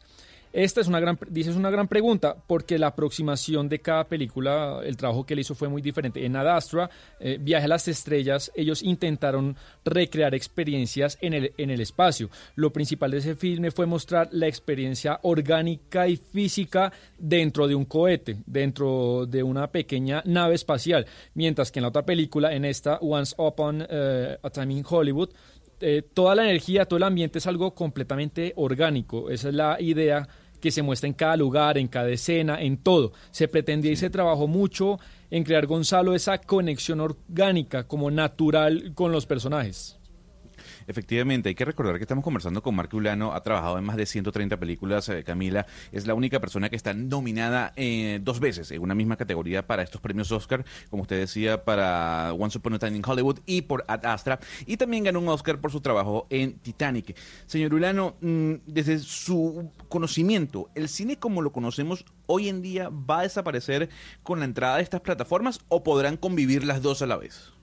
You know, this conversation has happened over the decades. Every time a new method of, of expression and distribution occurs for, for media like cinema and television. I believe that the storytelling piece is the old, one of the oldest things we do as humans. We've been telling stories around campfires for, ten, for, for 50, 100,000 years. So we're presently the stewards of that storytelling. And so if the change happens in terms of the mechanism for distribution and the mechanism by which audiences experience the stories, the key thing from my point of view is the stories themselves. Gonzalo, para el señor Ulano, él dice que esta conversación ha ocurrido durante décadas cada vez pues que aparece una nueva tecnología o un método nuevo de expresión o de distribución para el cine o la televisión. Dice que es como una discusión que se repite. Él lo que cree es que el acto de contar historias, la capacidad de contar historias es lo que básicamente hacen los seres humanos desde siempre. Dice él, nosotros duramos contando historias alrededor de una fogata durante miles de años. Y ahora en el presente, pues esa capacidad de contar historias, pues lo que puede cambiar es lo que usted dice, Gonzalo, el mecanismo o el método de distribución o cómo las audiencias experimentan con la historia. Pero para él, el punto clave, digamos, lo, lo esencial será siempre contar las historias, las historias en sí mismas. Usted ha trabajado, señor Ulano, de la mano de muchos directores importantes, desde James Cameron, James Gray, pero hay uno que resalta dentro de su filmografía y es Quentin Tarantino, además director de Once Upon a Time in Hollywood. ¿Qué, ¿Cómo es trabajar con él? ¿Qué tan difícil o tan interesante es trabajar con Tarantino? Quentin is a, a true artist and filmmaker, and he, like other great, I, I will use the term conductors or musicians, will bring together a, a, a an orchestra of other artists to come and understand his story and his intent, and to use their most, you know, their best powers to try and properly create the environment to interpret his intent.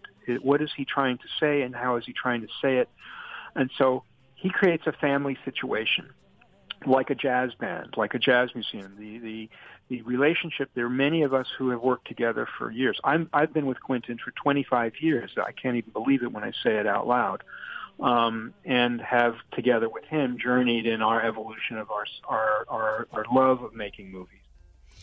Pues antes de su traducción, Sebastián, permítame despedir con todo el placer a Mark Ulano, ingeniero de sonido, que ya ha sido ganador del Oscar por su trabajo en eh, Titanic, pero este año está nominado por dos películas y le deseamos la mejor eh, de la suerte, señor Ulano. Mil gracias por habernos atendido esta mañana hoy aquí en Blue Radio.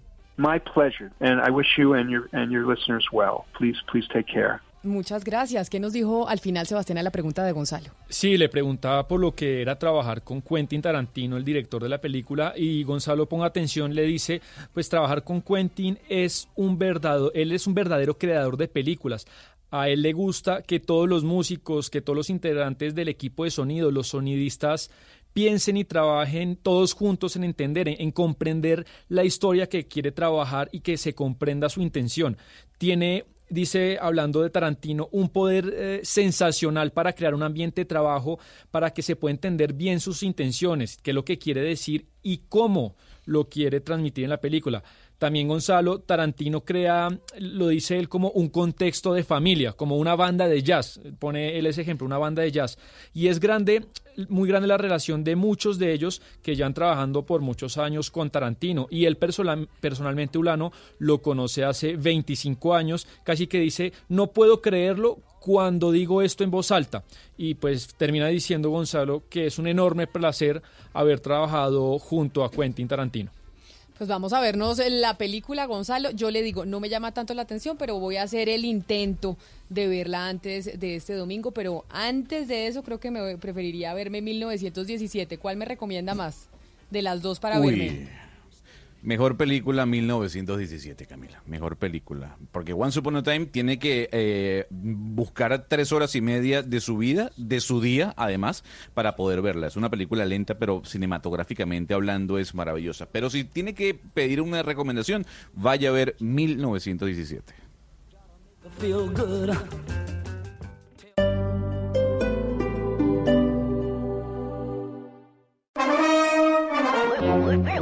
¿Fiesta brava? Bravo mi novio que todos los días recorre la ciudad en bici para ir al trabajo. Ven a la fiesta No Brava, más de 80 eventos, conciertos y recorridos en Bogotá para celebrar todas las formas de vida. Conoce más en www.bogotá.gov.co y recuerda, si la celebras con tu bici, ponte casco. Alcaldía Mayor de Bogotá. Hay personas que están cambiando al mundo, que están dejando al país en alto. En Mañanas Blue queremos conocer las historias de esos colombianos en el exterior que le están aportando un grano de arena a la sociedad, al planeta. Escríbanos al correo Colombia está al aire arroba y cuéntenos quién es ese colombiano por el mundo que hay que enaltecer.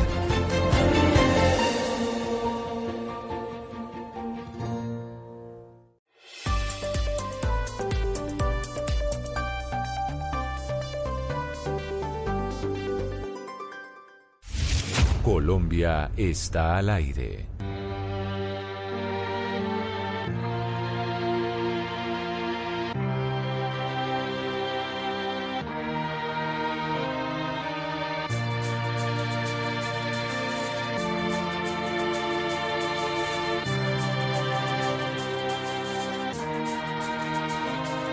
You're beautiful, that's for sure.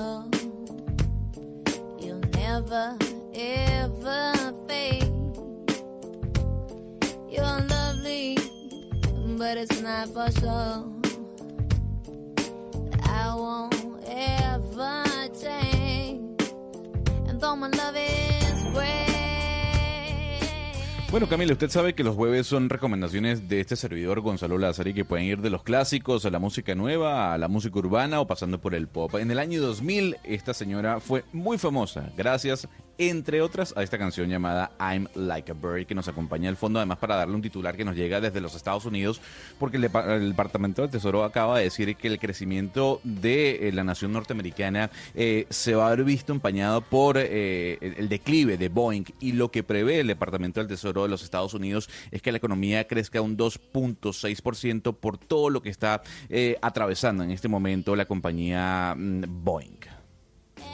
Y a propósito de noticias del día, hoy, hay- hoy es el día, Ana Cristina, en donde se unen esfuerzos en contra de la mutilación eh, femenina, porque increíblemente en el 2020 todavía existen eh, lugares en el mundo en donde se practica la ablación, ¿no? Sí, no vamos muy lejos, Camila, en Colombia, la comunidad en Vera.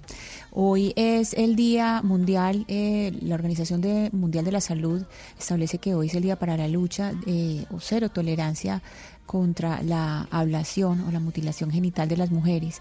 Se calcula que son 200 millones de mujeres y niñas las que eh, todavía eh, tienen que eh, vivir, que, las que tienen que vivir expuestas a, esta, que es una costumbre cultural. Esto es algo puramente cultural. Hay que decir que solamente el 4% de las ablaciones son practicadas por personas que tienen el conocimiento médico para hacerlo. Entre los efectos inmediatos de la ablación femenina están el, sangrado excesivo, el, ah, el dolor eh, severo, el shock, no solamente el shock eh, psicológico, sino en el, el mismo eh, físico de las mujeres, problemas en el sistema urinario, infecciones e incluso la muerte. Como le decía Camila y oyentes, pues en Colombia hay práctica todavía de la ablación en la comunidad en Vera. Entonces, pues esto es eh, un llamado porque no todo lo que se practica culturalmente debe ser preservado. Y aquí sí, sí que es cierto que no podemos, que las comunidades o las culturas no, no pueden ser eh, presas o no pueden ser esclavos de esas costumbres ancestrales. Así es, precisamente hoy es eh, el día en contra de la mutilación eh, femenina, porque sí, en países como Colombia todavía eso sucede en algunas comunidades. Hay una noticia de última hora, que es lo que está pasando en uno de los ETCR en el departamento del Meta. Camila, mire, lo que está pasando en este momento y lo que pasó desde las 7 de la mañana es que en el ETCR de Mariana Páez, en el departamento del Meta, en Mesetas, eh, pues hubo un allanamiento. Allí alrededor de 70 exguerrilleros están en proceso de reincorporación, lo que nos confirma hasta el momento y lo que denuncia la misma FARC es que pues hubo estos allanamientos, no se sabe por qué, pero esto es lo que nos dice Pastor Alape, el eh, miembro del Consejo del al Consejo Nacional de Reincorporación del Partido FARC. Escuchemos. PCR Mariana Páez en Mesetas Meta, eh, que es allanado, no sabemos por qué eh, autoridad, que es fiscalía con ejército, policía, pero que se producen unos allanamientos eh, en ese ETCR.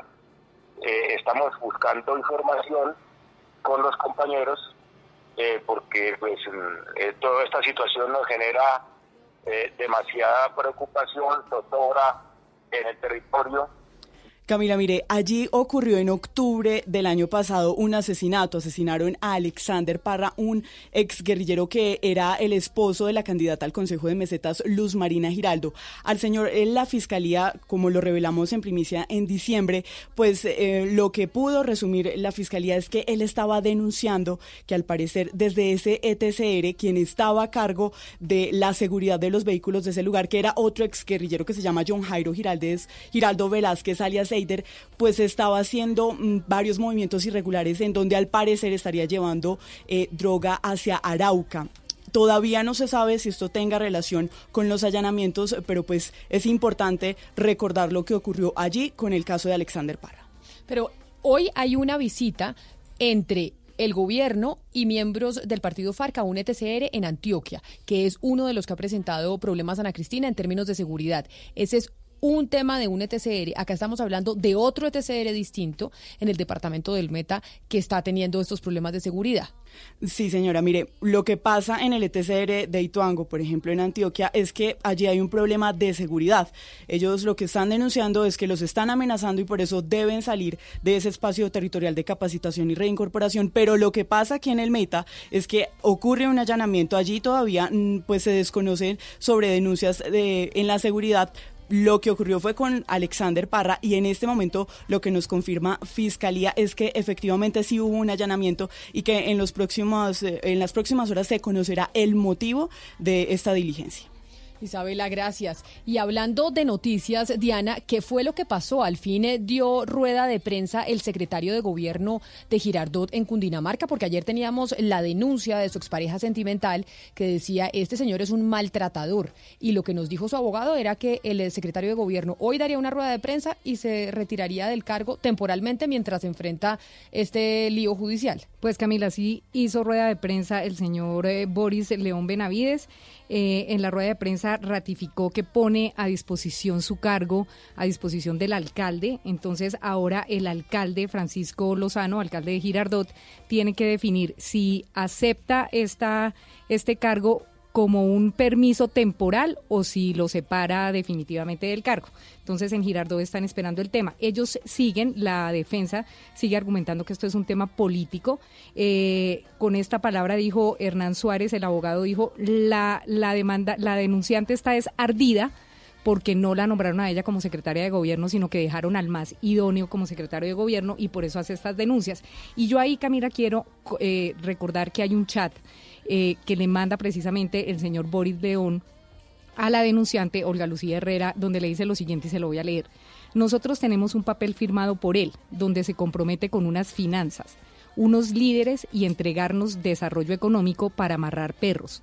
Así que si no cumple y pone eh, las foticos de una, de una bomba, de cinco bombitas, y dice, él mismo firmó, lero, lero, yo tengo, eh, yo lo tengo, pero no te asustes. Yo, sin estar pegado al culo de nadie, puse una lista al Consejo, 120 millones, yo solito, y puse el ICBF, puse los comerciantes de Santander, y creamos un grupo que sí, se dedica a repartir mierda a los candidatos, sacándoles verdades y haciendo daño.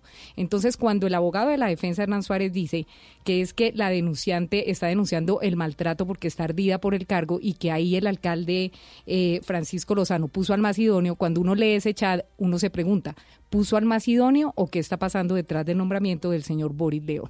Ya lo pusieron en el plano político, Camila, es la defensa del señor Boris León la que lo pone en el plano político y pues vamos a ver qué pasa en Girardot. Pero vamos por a ahora... Ver qué pasa en Girardot por ahora. Se separó del cargo. pero todavía no ha dado rueda de prensa el eh, secretario, ¿o sí? El secretario sí, pero el alcalde no. O sea, el secretario dice, yo me separo de mi cargo para asumir eh, esta defensa. Esto todo es mentiras, yo voy a probar, tengo unos peritos informáticos para probar absolutamente todo, eh, pero de todas maneras me separo de mi cargo y el alcalde tendrá que decidir si esa separación es temporal o definitiva. 11 de la mañana, 46 minutos. Vamos a ver qué pasa en Girardot, municipio de Cundinamarca.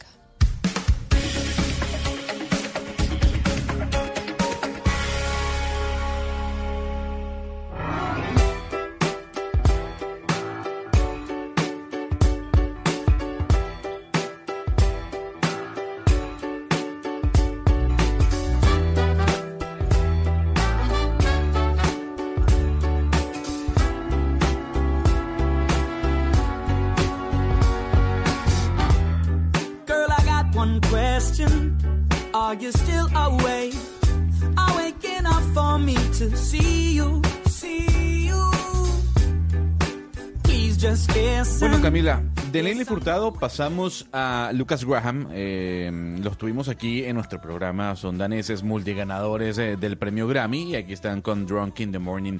Hablando de, de la mañana, más que del término drunk o del verbo drunk, Camila, ¿usted toma café? No, no tomo café, ¿sabe? Porque No me da dolor de cabeza. Me fascina el café, pero a diferencia de mucha gente, a mí el café lo que me hace es que me da migraña, así que no, lamentablemente no tomo hace muchos años. Oiga, le doy un truco, Camila. A ver, dígame. Tome café eh, mezcladito con agua. Se lo toma, eh, No, como dicen, mijo. clarito. No. Y ¿Tampoco? además no hay nada, a mí no me gusta el café clarito. Si uno va a tomar café, se toma tengo buen una café. adicción al café. ¿Y se lo toma verdad. concentrado también usted, Valeria? Además me lo tomo en ayunas, que es que con una cucharada de aceite de coco, que es lo que está de moda ahora. ¿Y la cucharada de aceite de coco es para qué, Valeria? A ver, denos el tip Dice- para hacerlo también. Sí. Que conste que esto no es ciencia, ¿no? A esto ver. es pseudociencia. Es no está probado. Eh, no, pues dicen que acelera el metabolismo, que no da tanta hambre, que quita la ansiedad, que le da energía. Bueno, esas son las nuevas, las nuevas Eso es como- teorías como eh, que no son ciencia, que no están rol. probadas. Pero, Pero, también que- decían en una época que tomarse una cucharada de aceite de oliva en ayunas era buenísimo para la piel. Si usted se brotaba. Nunca lo hice porque es que a mí tomarme una cucharada de aceite me parece no, horrible. difícil. Pero igual de Pero esto aceite como de sabe, coco usted la mete en el café. No, Ah. porque le, le sa- le sabe como a coquito el café, no está bien. está Ah, bien. o sea, No, pero, pero O sea, que pero lo podría hacer con el té también. Bueno, o sea que no sé. No sé si es un tema con la... Siempre, siempre dicen que es con el café, pero... Y, y- y además de mantequilla, pero yo la mantequilla sí no me atreví. Yo dije, no, eso ya es demasiado. O Pero, sea a ver, que la receta es café con una cucharada de aceite De de, ghee, coco. ¿sabe cuál es la ghee? La Sí, ghee es la mantequilla clarificada, dicen que ghee, pero bueno, digamos que yo ya hasta ya no llegué, pero con la cucharadita de aceite, y sabe que como que sí me da energía y pues no sé. Eso Bueno, puede ser No, lo que le da la pero- energía es el café, Valeria. No vengamos, lo que le da la energía es el café. Olvídese de la cuchara de aceite de coco porque aquí la ciencia sí lo prueba y la Universidad de Baltimore lo ratifica. Tomar café mejora la memoria a corto plazo y no solo eso. Lo ayuda a usted a evitar el envejecimiento prematuro. Así que Camila, ¿Tomar qué? ¿Tomar qué? tomar ¿Qué Café. Café. Pero yo, es que sabe que a mí me fascina el café, pero me da tan, cuando me, me da una migraña que es que digo, pero ¿para qué me lo voy a tomar? Y a veces hago como que he hecho el intento y digo, bueno, vamos a ver si este no. Y me da. Entonces como que digo, ¿para qué? ¿Para qué me arriesgo? Uno cómo puede trabajar en radio y no tomar café, para mí eso es como... No, el- nunca. La, la madrugada, bueno, ahorita no tanto, pero antes no sé, uno se tiene que despertar y tomarse un café. Yo no puedo levantarme sino, si Yo no es le con doy café. un truco. Agua de jengibre, porque el jengibre también a usted lo despierta. Entonces, si usted no puede tomar café, tome agua de jengibre y el jengibre Ah, despierta más que, incluso más que el café. Pero debe es- saber horrible, ¿no? No, el agua de jengibre es deliciosa. Delicioso. Delicioso el Sí. jengibre. Y, a- y además el jengibre también es antioxidante, ya que estamos en términos, en cosas de tips de belleza. Y para la voz, ¿no? Sí, Dicen y para la voz. El jengibre, el jengibre es antioxidante. Ahorita me había regañado un oyente diciéndome que yo, ¿por qué no averiguaba bien que no solamente había días sin carro en Bogotá? ¿En dónde más hay días sin carro, Eduardo? En Montería. Eh, hay una jornada que comienza a las 6 de la mañana, termina a las 6 de la tarde. Y Oscar Sánchez precisamente nos va a hablar sobre esa jornada también allí en la capital de Córdoba. Desde las 6 a.m. hasta las 6 p.m. va la jornada sin carro y sin moto número 17 en Montería. Se espera que con ella dejen de circular cerca de 100.000 vehículos particulares en la capital cordobesa. Carlos Ordosgoitia es el alcalde de los monterianos. Pero, como alcalde de la ciudad, aprovechemos la ciudad con su familia, donde salgamos a caminar, a trotar, a montar en bicicleta, a usar el transporte público, a llegar a los sitios donde hoy tenemos no solo descuentos y promociones en el comercio, sino también una oferta muy grande. En la ciudad, además de los actos culturales y deportivos que buscan que los monterianos se vinculen de manera activa a la jornada, se da un gran descuento de hasta el 20% a quienes se acerquen hasta la alcaldía para pagar el impuesto predial. Mm, Bueno. Pues ahí entonces no solo Bogotá, sino también Montería, que está muy y también bonita. sin Estuvo- moto, además, usted sabe que en la costa caribe la motocicleta es clave. Pero mire, eh, estuve en Montería este fin de semana. ¿Cómo está de bonito Montería? Uf, Muy una bonito. super ciudad, sí. Sí, una super ciudad, la verdad. Oiga, y le tengo los últimos balances, Camilo Cruz, sobre el día sin carro y sin moto en Bogotá. ¿En qué va la cifra de sancionados? Además, porque ha habido un aumento sustancial también en la utilización del Transmilenio y de los buses de la ICITP, ¿no? Una solución para los bogotanos en esta jornada. Así es, Eduardo, muy buenos días para usted y para Camila y todos los oyentes. Mira que hay un dato muy importante que, por ejemplo, nos está entregando la Secretaría de Movilidad en este momento.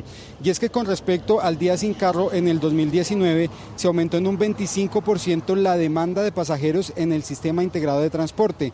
Este año se han eh, aumentado eh, digamos, en el año pasado había 656 mil eh, personas que se movilizaron en el SITP y este año fueron 718 mil. Con respecto, por ejemplo, al año pasado en el tema de eh, Transmilenio, eh, la demanda ha aumentado en 11.4%. En este momento nos encontramos en la carrera 30 con calle 19, donde las autoridades de tránsito justamente están haciendo controles para las personas que no han respetado el día sin carro, pero además los controles ambientales. Y nos encontramos con el coronel Gustavo Blanco, comandante de la Policía de Tránsito de Bogotá. Coronel, en este momento son las 11 y 52 minutos de la mañana. ¿Cuántos vehículos han sido sorprendidos infringiendo esta norma? Bueno, hasta el momento hemos tenido eh, más de 240 infractores entre vehículos y motocicletas. Eh, asimismo, hemos eh, efectuado unos controles en el tema ambiental. Tenemos 30 también vehículos que han sido inmovilizados por superar la emisión de gases permitida y pues venimos realizando estos controles en las principales vías de la ciudad. ¿Son más infractores los vehículos particulares o las motocicletas? No, estamos hablando que las motocicletas, que son más de 180 y el resto son automóviles. Con respecto a los controles ambientales, eh, coronel, de estos vehículos que han sido sancionados, eh, ¿qué tipos de vehículos son? Bueno, tenemos desde vehículos de carga, vehículos tipo camión, hasta también automóviles que no superan, que superan, perdón, el nivel de emisiones permitido y pues se ven objetos a la inmovilización del vehículo. Recordemos que son 15 salarios mínimos diarios legales vigentes, tanto por el tema del decreto de la restricción del día sin carro como para el tema ambiental. Coronel, muchas gracias. Exactamente 439 mil pesos. Camila Eduardo, para quienes no respeten el día sin carro del día de hoy. A esta hora Transmilenio nos reporta 1.800.000 personas que han utilizado el sistema para movilizarse en este día bastante atípico en Bogotá. Bueno, ahí está Camila, balance, ¿cómo le fue a usted? Yo la escuché, que la patineta le fue En divinamente. patineta me fue muy bien. Contaminado, ¿sabe? Es que yo no soy experta, ni mucho menos en, en temas de polución y de movilidad, pero Sintió sentí... el aire pesado. Sí, sentí el aire pesado. Tal vez porque uno siempre se está movilizando o en transporte público o en un vehículo privado. Y a pesar de que no estaban los carros en las calles, obviamente están todos los taxis porque levantaron el pico y placa para todos los taxis y están los buses del SITP que contaminan de una manera espantosa. Oiga, sabe que haciendo un análisis rápido también de lo que ha dejado hasta ahora esta jornada, creo que sí es necesario empezar a implementar ese tema de los horarios diferenciados. Que no todo el mundo entre a la misma hora, que no todo el mundo tenga el horario de 8 a 5, de 8 a 6, porque es que por eso es que se concentra tanta cantidad de gente al mismo tiempo tratando de coger transporte y por eso es que terminamos, vaya usted en vehículo privado, Transmilenio, taxi, lo que quiera, igual hay una congestión tremenda. Imagínese que esta mañana hubo hasta una fila, pero Camila, yo no sé decirle a la gente, puede ser una fila de unos 300 metros, imagínesela, Imagín- terrible. de bicicletas tratando de subirse a un puente peatonal para pasar de un lado a otro. Claro, es que todo el Fila. mundo entra al trabajo a la misma hora y por eso podrían las... Pues aquí usted entra a una hora distinta a la mía, por ejemplo. Y nos va bien. Y ¿no? nos va bien, nos va, nos va, nos va divinamente. Pero mire, los buses del SITP pronto, la alcaldía de, de Claudia López, pero además creo que ya se había dejado estipulado en la alcaldía de Enrique Peñalosa, van a cambiar esos buses del, SUT del SITP por buses eléctricos.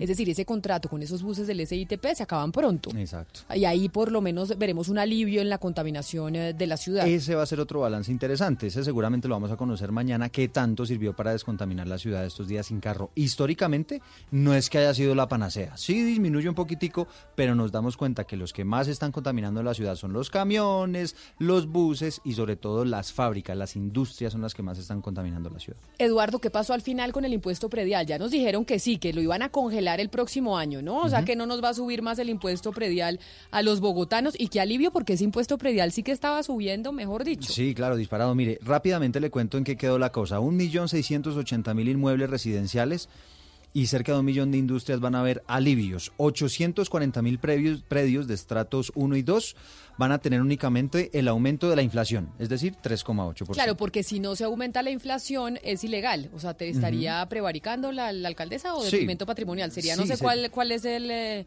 el término jurídico, pero sería... Y casi que es automático, exactamente. Tiene que subir el IPC, tiene que subir el 3,8%, es decir, en términos reales, eh, no habría un aumento para estratos 1 y 2.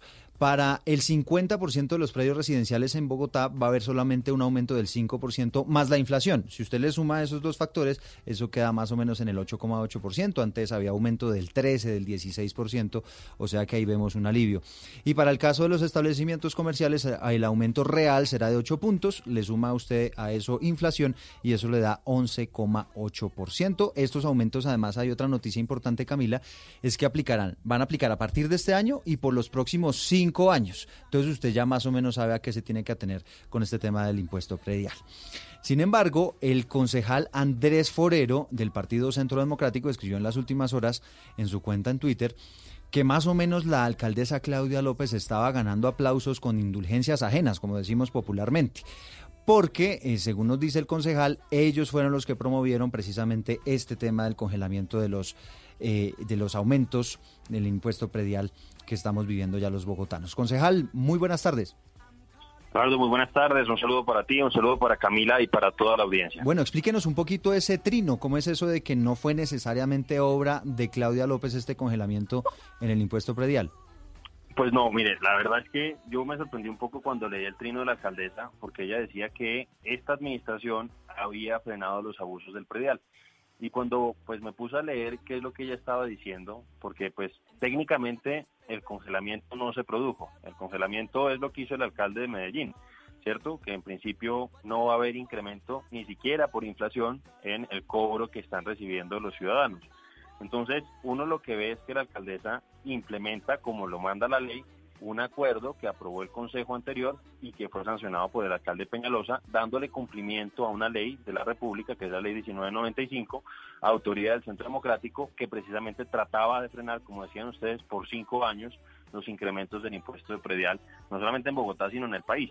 Entonces, a mí lo que me chocaba es que la alcaldía que la alcaldesa, mejor dicho, que había anunciado y prometido en campaña que el primer año iba a congelar el predial en la ciudad y que no lo hizo y que ella reconoció que no lo podía hacer, ahora está tratando de confundir un poco a la ciudadanía, sacando pecho eh, con acciones y con realizaciones del consejo anterior y de la administración anterior.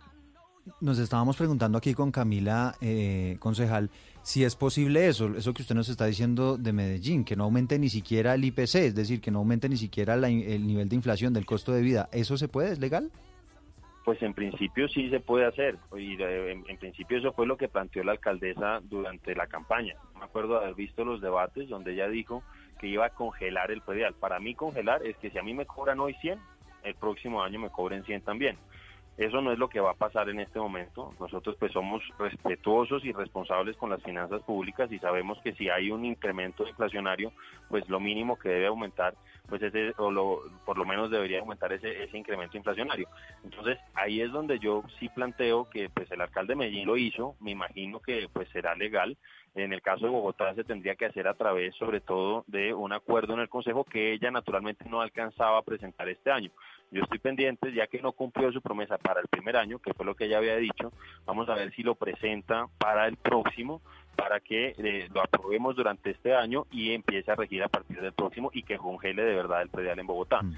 Nosotros con esto, insisto, le dimos cumplimiento a una ley de la República y logramos mejorarla, porque la ley decía que iba a ser 8 más IPC para todos los predios no residenciales, para los predios residenciales o no residenciales con eh, que no fueran de estatus unidos y de avalúo catastral de 135 salarios mínimos legales vigentes mensuales. Entonces, nosotros logramos bajar eso a 5 más IPC, que fue la mejora que le hicimos a la aplicación de la ley. Mm. Entonces, insisto, me parece triste, me parece bien que la alcaldesa cumpla con el mandato, pero sí me parece lamentable que pues engañe a la ciudadanía. Que saque pecho, dice usted con, una, eh, con una iniciativa que no fue de ella y que fue sancionada por el alcalde Peñalosa. Bueno, concejal, pues muchas gracias por este contacto con Mañanas Blue. Es Andrés Forero, concejal del Partido Centro Democrático. Oiga, Camila. Ahí la oposición cobrándole a la, alcaldesa, diciéndole esto no fue idea suya. Estás cumpliendo con un acuerdo del Consejo, básicamente. Eso está diciendo. Oiga, se la volteo, Camila. ¿Quién se gana los, los beneficios políticos? Exactamente. Oiga, se la volteo. ¿Y qué tal si pensamos que es que estamos estábamos pagando demasiado predial? También lo podría uno pensar. puede que sí, puede que estuviéramos pagando mucho, mucho predial. Yo creo que sí, es decir, el predial es carísimo. O sea, si usted le puede bajar todo esto al predial, ¿por qué estábamos pagando tan caro antes? Pues no sé. O, o también estaban actualizando, yo no sé, pero el predial, ya hoy usted, por ejemplo, si tiene un apartamento y se queda sin trabajo, pues muchas veces no puede pagar el predial. Imagínese. Porque el predial es carísimo. Sí, sí, sí, de acuerdo. Son las 12 del día, un minuto.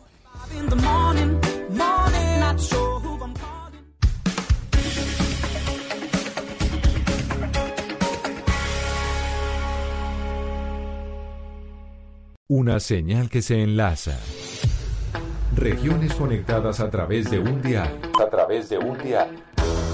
Oscar Montes, Ana Cristina Restrepo, Hugo Mario Palomar, Diana Mejía, Gonzalo Lázari, Valeria Santos, Rodrigo Pombo y Camila Zuluaga. A partir de este momento, Mañanas Blue se escucha en todo el país. Colombia está al aire.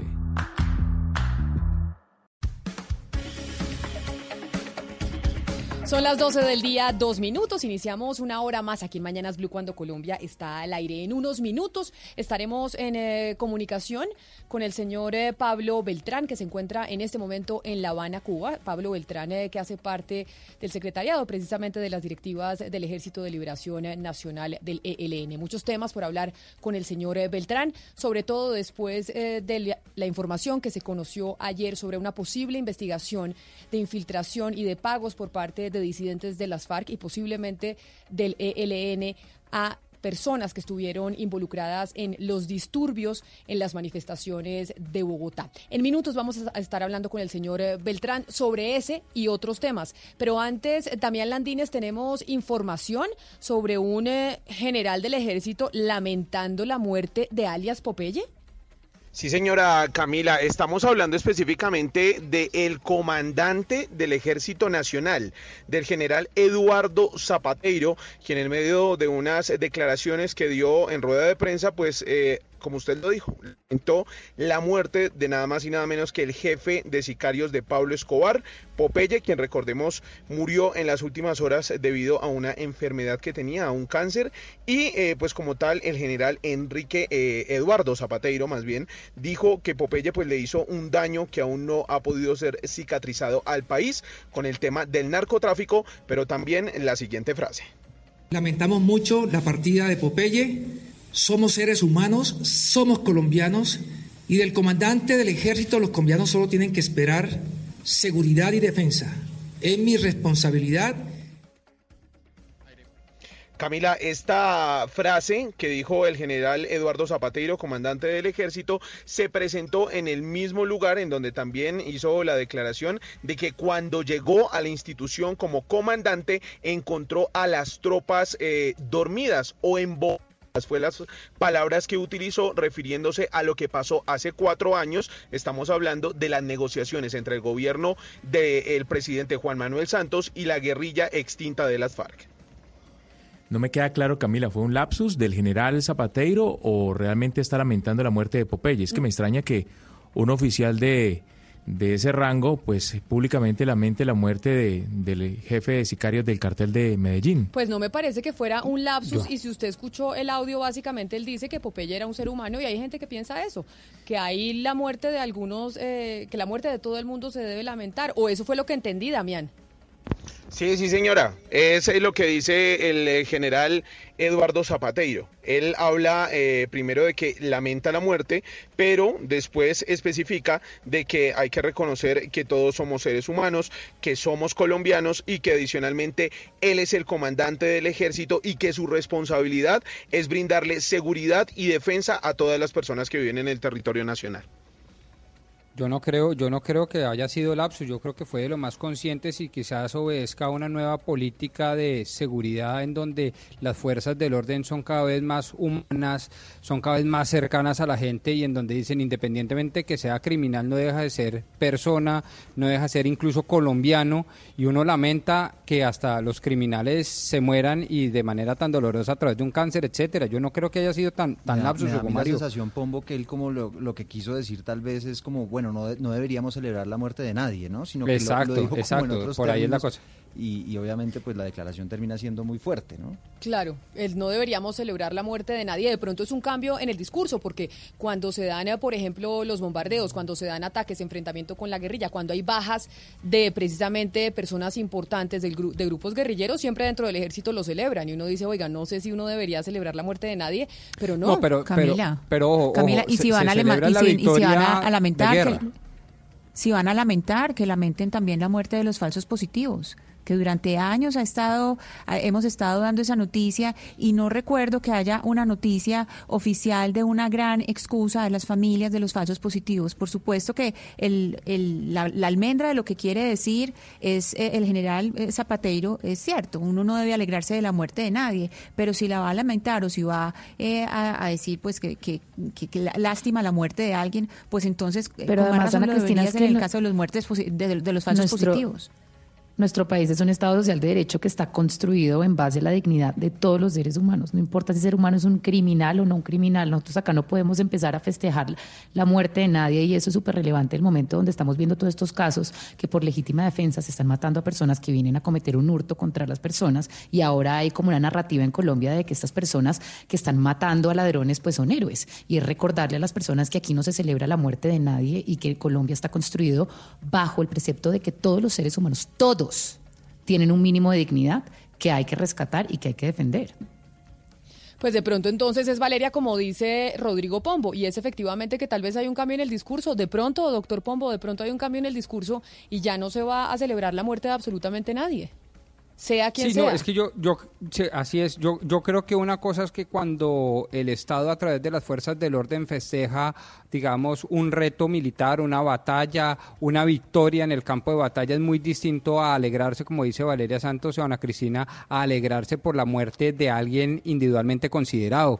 Eh, y no solo por el tema de la dignidad, es el tema de la dignidad también estatal, de las instituciones. Y claro, para mejorar esa dignidad, que a su vez lleva una muy buena imagen, es fundamental lo que dice Ana Cristina. Debemos ser mucho más explícitos en castigar, en entristecernos por las muertes de los líderes sociales, por las muertes de los líderes comunitarios. Y eso, y en eso tal vez las fuerzas del orden pues se han quedado cortas.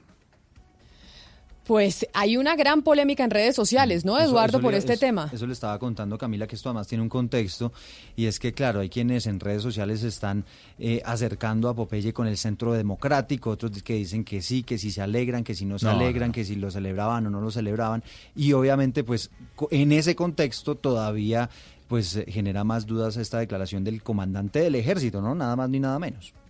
No, lo que pasa, Eduardo, es que recuerde que alias Popeye salió a marchar eh, a favor del no. En su momento lo hizo en Medellín, pero no quiere decir que, que- haya sido militante ni sea afín al centro democrático. Eso sí, tiene que quedar claro. O sea, yo lo que entiendo de todo esto, Camila, es que, claro, es un principio cristiano eh, de toda la vida que, que no se debe desear la muerte al prójimo, pero que un eh, eh, oficial de alto rango en Colombia salga a lamentar, pues no sé, no me queda muy claro. Debería ser más bien indiferente frente al tema, pero lamentarlo en público, pues seguramente no va a ser bien visto por muchos. Pues precisamente por eso se ha generado la polémica. 12 del día, 9 minutos. Les habíamos anunciado desde muy temprano que íbamos hoy a estar en comunicación eh, con Pablo Beltrán, quien es miembro del Comando Central del Ejército de Liberación eh, Nacional. En este momento el señor eh, Beltrán está en La Habana, Cuba, y las comunicaciones eh, con Cuba son bastante complicadas y por eso hemos tenido problemas a la hora de entablar eh, contacto con el señor Beltrán. Pero lo cierto, Valeria, es que son muchos temas los que hay que hablar precisamente con el señor eh, Beltrán por cuenta de lo que estamos viviendo en Colombia, sobre todo en el Pacífico y también en norte de Santander con la presencia del ELN en ese territorio. Pues sí, Camila, y es que también hay que recordarle a los oyentes que ya se cumplió un año desde que se disolvió la mesa de conversaciones que tenía el gobierno con el ELN, un año después de ese terrible atentado a la escuela de, policía que hizo que el gobierno de Iván Duque pues fuera muy radical, rompiera eh, las conversaciones y además desconociera los protocolos firmados para que el ELN pues pudiera venir a Colombia eh, de una manera pues acordada eh, previamente. Por eso es que el COSE en este momento se encuentra aún en La Habana un año después. El gobierno sigue en la posición radical de no retomar conversaciones, pero hemos escuchado en los últimos meses a diferentes organizaciones, comunidades, eh, incluso a la iglesia, manifestar que es necesario continuar con los diálogos, que hay que sentarse a negociar. Esto también, Camila, como usted lo comentaba, pues por la escalada que ha tenido el ELN en ocupar espacios que dejó la antigua guerrilla de las FARC en el momento de la desmovilización y también, evidentemente, entendiendo pues el peligro y el reto que es para Colombia esa frontera de 2.000 kilómetros con Venezuela que tenemos, donde el ELN evidentemente pues está más protegida. Entonces, Camila, son muchísimos temas que tenemos hoy con el comandante Pablo Beltrán para entender un poco cuál es la posición de ellos. ¿Quieren negociar? ¿No quieren negociar? ¿Qué está pasando? ¿Tienen algún canal con el gobierno? Dicen personas que hay canales abiertos con el gobierno colombiano. Entonces, eh, pues hoy es una entrevista que, que Colombia está esperando. Señor Israel Ramírez Pineda, mejor conocido como Pablo Beltrán, bienvenido a Mañanas Blue. Gracias por atendernos hoy. Bueno, mi saludo a usted, a Camila y al resto del panel y a sus oyentes y aquí a su disposición para que conversemos. Y precisamente esa, interrogante que planteaba Valeria cuando hablaba de la importancia de hablar con usted hoy en medio de la coyuntura, señor Beltrán, es si hoy ustedes desde La Habana como miembros del ELN tienen algún tipo de canal abierto con el gobierno del presidente Iván Duque o básicamente las eh, comunicaciones están completamente cortadas? Pues pudiéramos decir que sí están interrumpidas porque había un canal que era el gestor de paz Juan Carlos Cuellar y de manera sorpresiva lo detuvieron precisamente cuando se encontraba haciendo gestiones de intermediación para reanudar estas conversaciones. Nosotros entendimos que era un gesto inexplicable, pero eso no nos desanima para volverle a decir al gobierno que esta delegación de diálogos está acá en La Habana y los estamos esperando, estamos aquí esperando que nombren su delegado para que reiniciemos contactos ya más frente a frente. Sin embargo, señor Beltrán, pareciera difícil que esas comunicaciones se pudieran reanudar. Le voy a decir por qué. Porque hay unas exigencias que hace el gobierno de Iván Duque, que uno es eh, frenar los atentados terroristas, dos es liberar a los secuestrados, pero además, por otro lado, ustedes por parte del Ejército de Liberación eh, Nacional también han puesto unas condiciones. De hecho, el Frente de Guerra Oriental emitió hace unos días un comunicado fijando siete condiciones para dejar de atentar contra la locomotora energética, dejar de hacer atentados en contra eh, de los oleoductos. Entonces, ¿usted cree que con esas peticiones que tiene el gobierno y con las que ustedes también tienen, es posible generar una mesa de diálogo o reanudarla? Bueno, yo creo que son cosas parecidas, pero no tan iguales.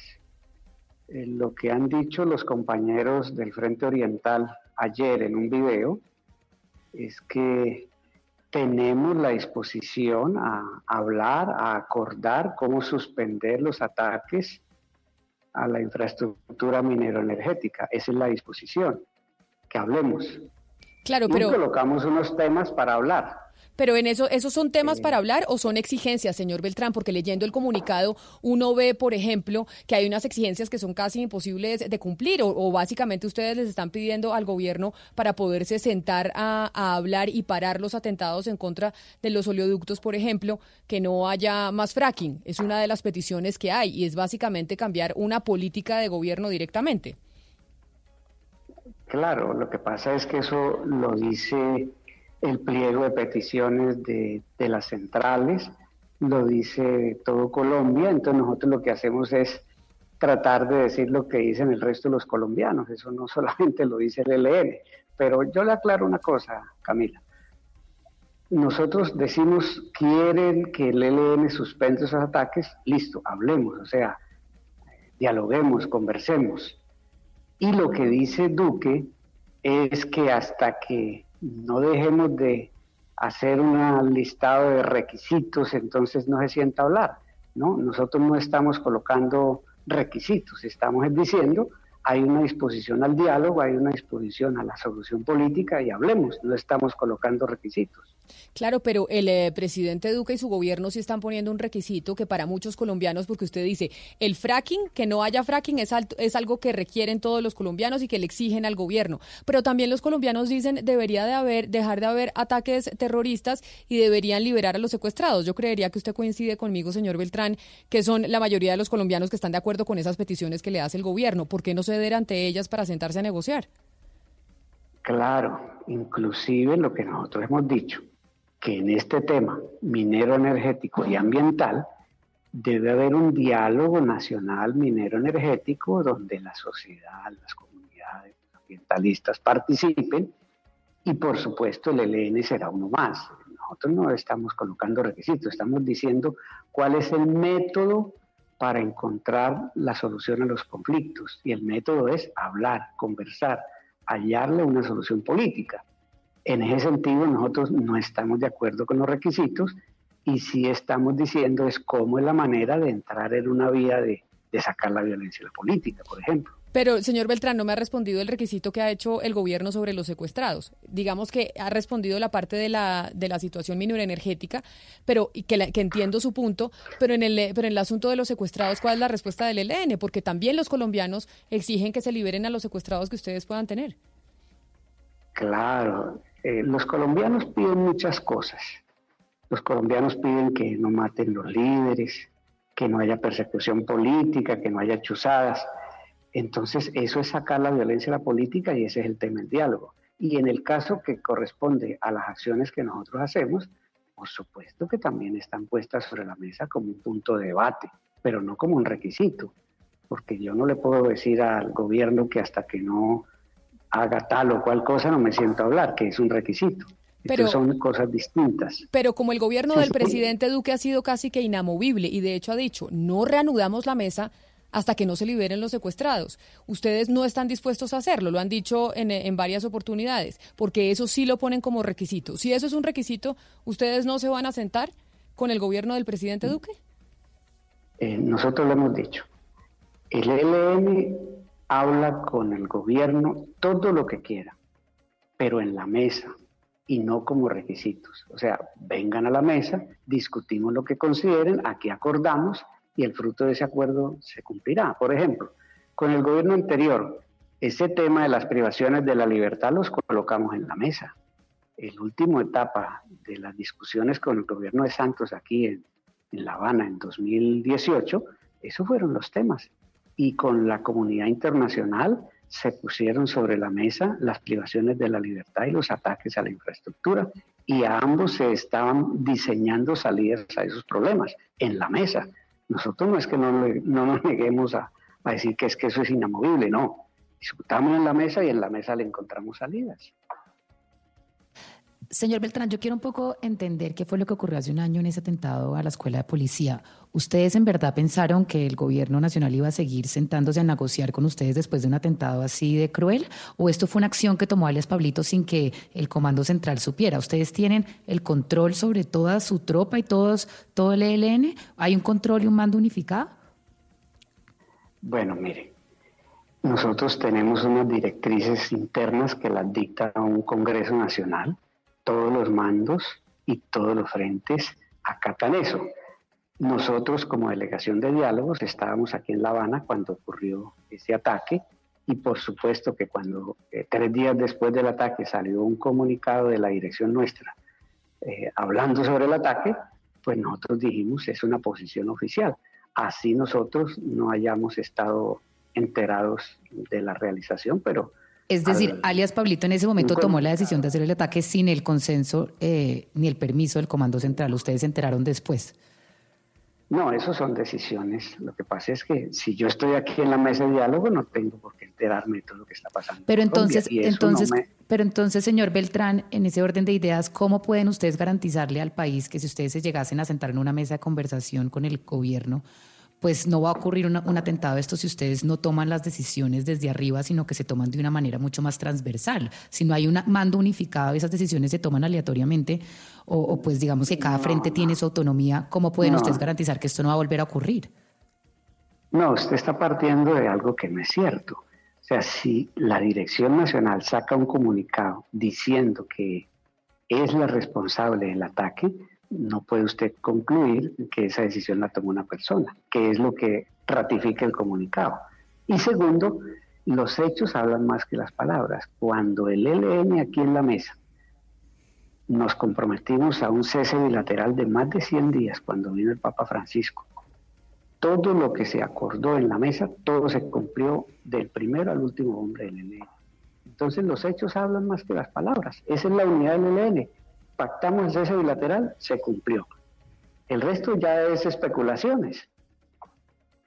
Pero no entiendo las especulaciones. Si había cese bilateral, y entiendo la pregunta de mi compañera Valeria, señor Beltrán, es qué garantías se le puede dar a los, a los colombianos que al final son los que están también atentos a que se puedan dar esas negociaciones entre el gobierno y ustedes, porque finalmente en los territorios en donde, es donde están sufriendo la presencia de los, de los ataques eh, guerrilleros, que se puede hacer una mesa de, negociación, que se puede eh, concertar cuando en medio de eso se dio el atentado a la Escuela General Santander.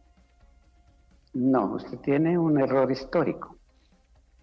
El ataque a la escuela eh, Santander fue en enero de 2019 y el cese bilateral terminó en enero de 2018. O sea, hay un año de diferencia. No había cese bilateral.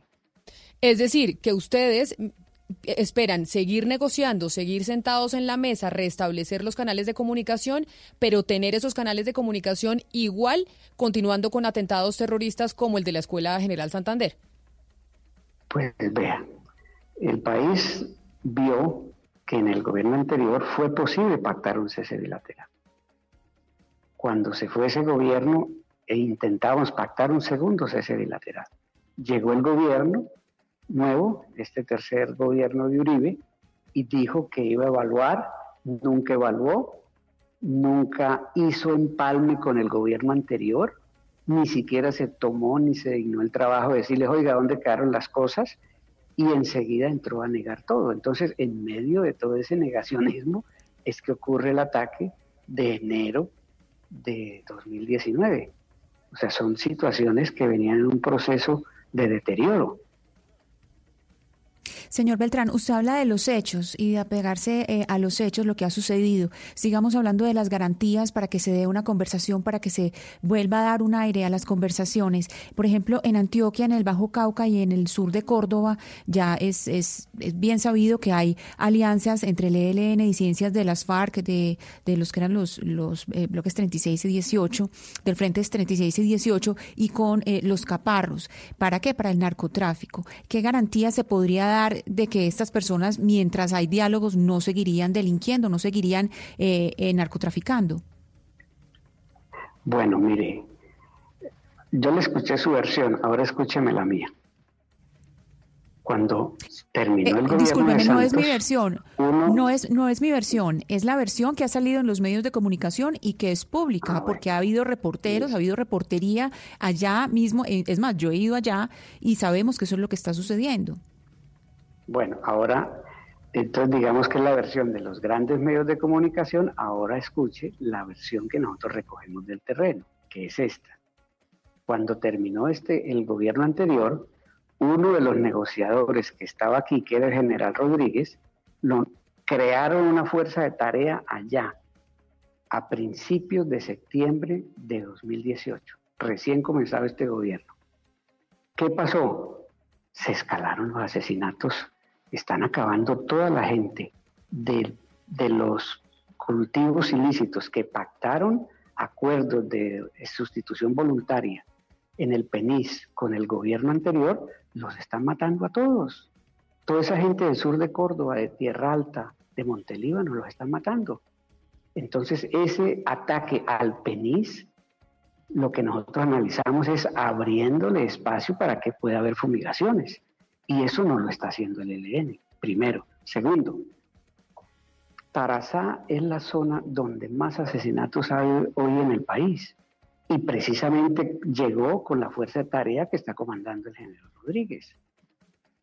Entonces, ahora los medios de comunicación dicen que hay una pelea entre el clan del Golfo y los caparros. Pero nosotros, cuando mucho, tenemos una fuerza más pegadas al río Nechí, enfrente de Zaragoza y Bagre. Entonces, Esa es la versión que tengo yo de los informes internos. Entonces, si hay una pelea que se ha recrudecido, la fuerza de tarea del general Rodríguez lo que hizo fue incrementar todo eso y allá están matando a una gente que estaba comprometida con los procesos de sustitución voluntaria de cultivos de uso ilícito. Entonces, esa es la, la otra situación. Nosotros no estamos en el sur de Córdoba, nosotros no estamos en Tarazá. Entonces, esa es otra situación. Sí estamos en una zona del Bajo Cauca, pero no donde están habiendo todo este escalamiento de los asesinatos. Eso es lo que yo conozco. Señor eh, Beltrán, pero entonces ahora ateniéndonos a su versión, a lo que usted dice, que dice hay una versión de los medios, de los grandes medios de comunicación y acá nosotros tenemos otra versión. Ayúdenos entonces para ubicarnos en el mapa y para tener una noción de la presencia del ELN. Ustedes están presentes hoy con el ELN en qué regiones del país y con cuántos hombres.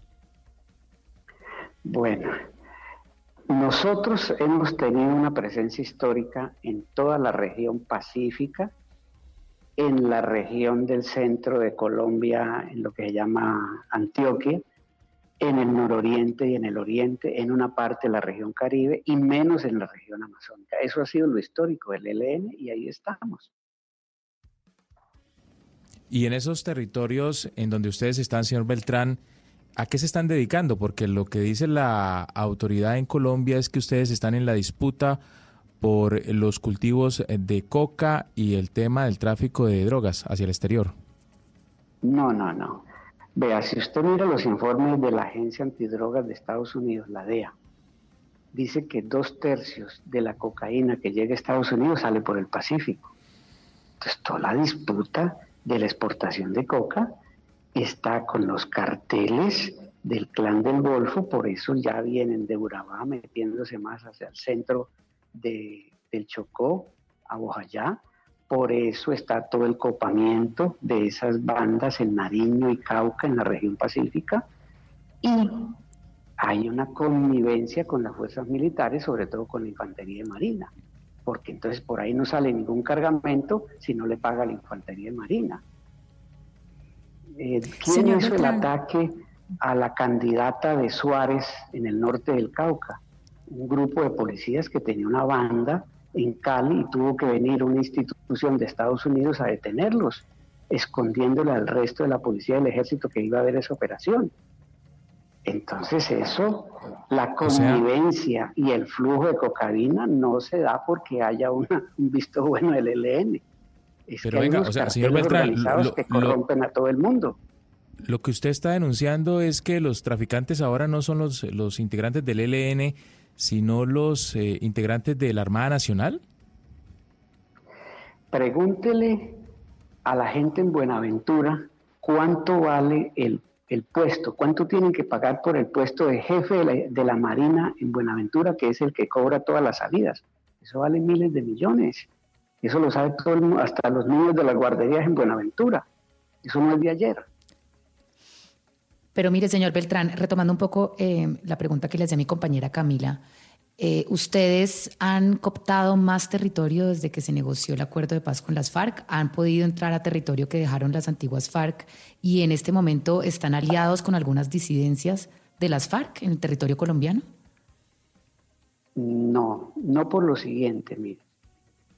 Las FARC se ha subdividido en muchos grupos, unos más cercanos al proceso de paz que venía, otros más distantes, y nadie de ellos nos ha dicho, oiga, queremos entrar al ELN, pero además nadie en el ELN los ha invitado. Lo que yo entiendo, mirando el país desde acá, es que ellos están más en un proceso de reagrupamiento que de fusionarse con el ELN. Eso es una cosa que, en el terreno no está pasando. Cuando usted dice mirando el país desde acá, hace referencia a que usted está en La Habana, Cuba, y dice, me imagino yo, señor Beltrán, que las comunicaciones pues son complejas, lo vivimos nosotros en esta, en esta llamada que estábamos tratando de entablar con usted. ¿Cómo son las comunicaciones suyas? con la gente que está del ELN en terreno aquí en Colombia, porque puede ser que haya muchas cosas que están pasando y ustedes, como miembro de las directivas del ELN, pues allá en La Habana no se enteran. Bueno, Primero, las comunicaciones son diarias. Segundo, se hacen por modo seguro. Y tercero, usted tiene razón, no siempre nosotros logramos conocer todo, ¿cierto? Que Colombia es un país muy grande, eso es cierto, pero con lo que conocemos es lo, lo que yo les acabo de referir. Así, usted hacía una denuncia muy delicada que se la eh, reiteraba a mi compañero Hugo Mario Paramar en Cali, precisamente en el Pacífico colombiano, y decía son los miembros de la Armada los que son eh, los responsables del narcotráfico y de la droga que sale del Pacífico colombiano, que es una, una, droga importante que llega a los Estados Unidos. Y dice, no somos nosotros los miembros del ELN. Pero entonces, históricamente en Colombia las guerrillas se han financiado, entre otras cosas, por el narcotráfico, porque obviamente mantener un ejército de ese tamaño, pues no tiene un precio menor. ¿Cómo se están financiando ustedes si usted dice entonces que no están eh, metidos en el negocio de la droga? ¿De qué se están financiando? ¿De qué están viviendo? Mire, hace 30 años un congreso del ELN dictó una política que se llama deslinde categórico con el narcotráfico. Entonces nosotros preferimos ser una organización de pocos recursos, de modestos recursos, a que nos sobren esos recursos. Entonces, vive el ELN de los aportes de la gente, vive del ELN de unos impuestos que coloca, vive el ELN de impuestos que le coloca a las empresas. Esos son los ingresos del ELN pero nosotros preferimos que sean pocos a que sobren porque todo ese dinero el narcotráfico acaba a las organizaciones, las corrompe, las degrada. Ah, ah pero el, el, ELN ahora es como la DIAN, ¿eh, señor Beltrán, ¿cobra impuestos o, es lo que conocemos como extorsión? pues a ver, en la mayoría de los casos la gente cuando llega el ELN a una zona significa seguridad para los productores, seguridad para los contratos laborales. Entonces la gente reconoce eso y aporta y a los que son más duritos sí se les presiona para que paguen. Que cuando uno presiona es que eso se llama impuestos. Eh, impuestos que realmente es extorsión y, y, es, y es un delito en Colombia, porque usted reconoce, señor Beltrán, que, que la guerrilla del ELN pues no es el Estado de nuestro territorio, sino que es un grupo insurgente. Sí, claro, y entonces una organización de estas tiene gastos y necesariamente tiene que financiarse pero incluso esos temas dijimos que también son temas de debate en la mesa y ya con el gobierno anterior los comenzamos a discutir. Mire, ayer precisamente en eh, Noticias Caracol y en diferentes medios de comunicación se conoció acerca de una investigación que está en la Fiscalía General de la Nación sobre las protestas en Bogotá y sobre las protestas en diferentes partes del país, las marchas que iniciaron el año pasado como un estallido social. Y en esa investigación se comprobó uno que había disidencias de las FARC que estaban financiando a encapuchados para generar el malestar en Bogotá y en las otras ciudades. Y hay una investigación que apunta hacia lo mismo desde el Ejército de Liberación Nacional. El ELN está financiando estos disturbios en la capital, está financiando o hacen o son los encapuchados miembros de su organización que están generando estos disturbios en las ciudades? Bueno, mire, hay una realidad en Colombia hoy que es esta. Hay un mal gobierno. La gente se votó a las calles para decir que hay que quitar ese gobierno. ¿Cómo no vamos nosotros a coincidir con eso? Que hay un mal gobierno, que hay que cambiarlo y que la gente quiere paz y transformaciones y respeto a la vida. En eso coincidimos. ¿Dónde puede estar la diferencia? Nosotros preferimos que haya miles de millones de colombianos en la calle exigiendo un cambio de gobierno y exigiendo esos cambios a que haya pequeños grupos tratando de dañar esa manifestación masiva. Entonces nosotros preferimos que haya la masividad de la protesta y que si hay las agresiones de la policía militarizada del ESMAD, pues también surgirán gente que se defiende. Ah, pero entonces quiere decir, pero entonces usted no niega efectivamente esa investigación en donde hay miembros del ELN en esas protestas que hemos visto en Bogotá, por ejemplo. Miembros del ELN pues encapuchados y en muchas oportunidades generando disturbios como lo vivimos eh, los bogotanos en las últimas eh, en las últimas marchas. Pues yo no sé si usted ¿por qué no me resuelve esta pregunta? El 21 de noviembre estaba la gente pacíficamente protestando en la Plaza Bolívar. ¿Quién dio la orden a las 4 de la tarde para entrar a, golpear a la gente? ¿Duque? ¿Uribe? ¿Peñalosa? ¿Un jefe de la policía? ¿El jefe del ESMAD? O sea, ¿quién comenzó? La gente estaba pacífica. ¿De dónde surgieron las, las guardias de autoprotección? Para defenderse de eso. ¿Quién comenzó? Entonces, ese es el problema que hay que analizar. Claro, pero más allá de analizar ese problema, yo quisiera saber si miembros del ELN son esos encapuchados que dice usted entonces que responden a las agresiones del SMAT. Nosotros lo que más nos interesa es que la gente se manifieste, que el gobierno respete esa protesta y que haga innecesario los Yo eh, lo- grupos yo de lo- autoprotección que han comenzado a surgir. Pero esos grupos de autoprotección son del ELN? No son. Es decir, usted nos puede decir categóricamente que no hay miembros del ELN en esas marchas y en esas protestas. Porque muchas veces Pues lo que se ha intentado, pero se lo, venga, ¿por qué se lo digo, señor Beltrán? Porque muchas veces se intenta deslegitimar la protesta social diciendo que está infiltrada por ustedes, por ustedes, los miembros del ELN y por disidencias de las FARC. Y de esa manera se deslegitima la protesta social de gente que sale a las calles porque obviamente quiere expresar su descontento. Y por eso me parece importante saber, usted, como miembro precisamente de una de las directivas del ELN, que nos diga si en esas marchas están infiltrados de ustedes.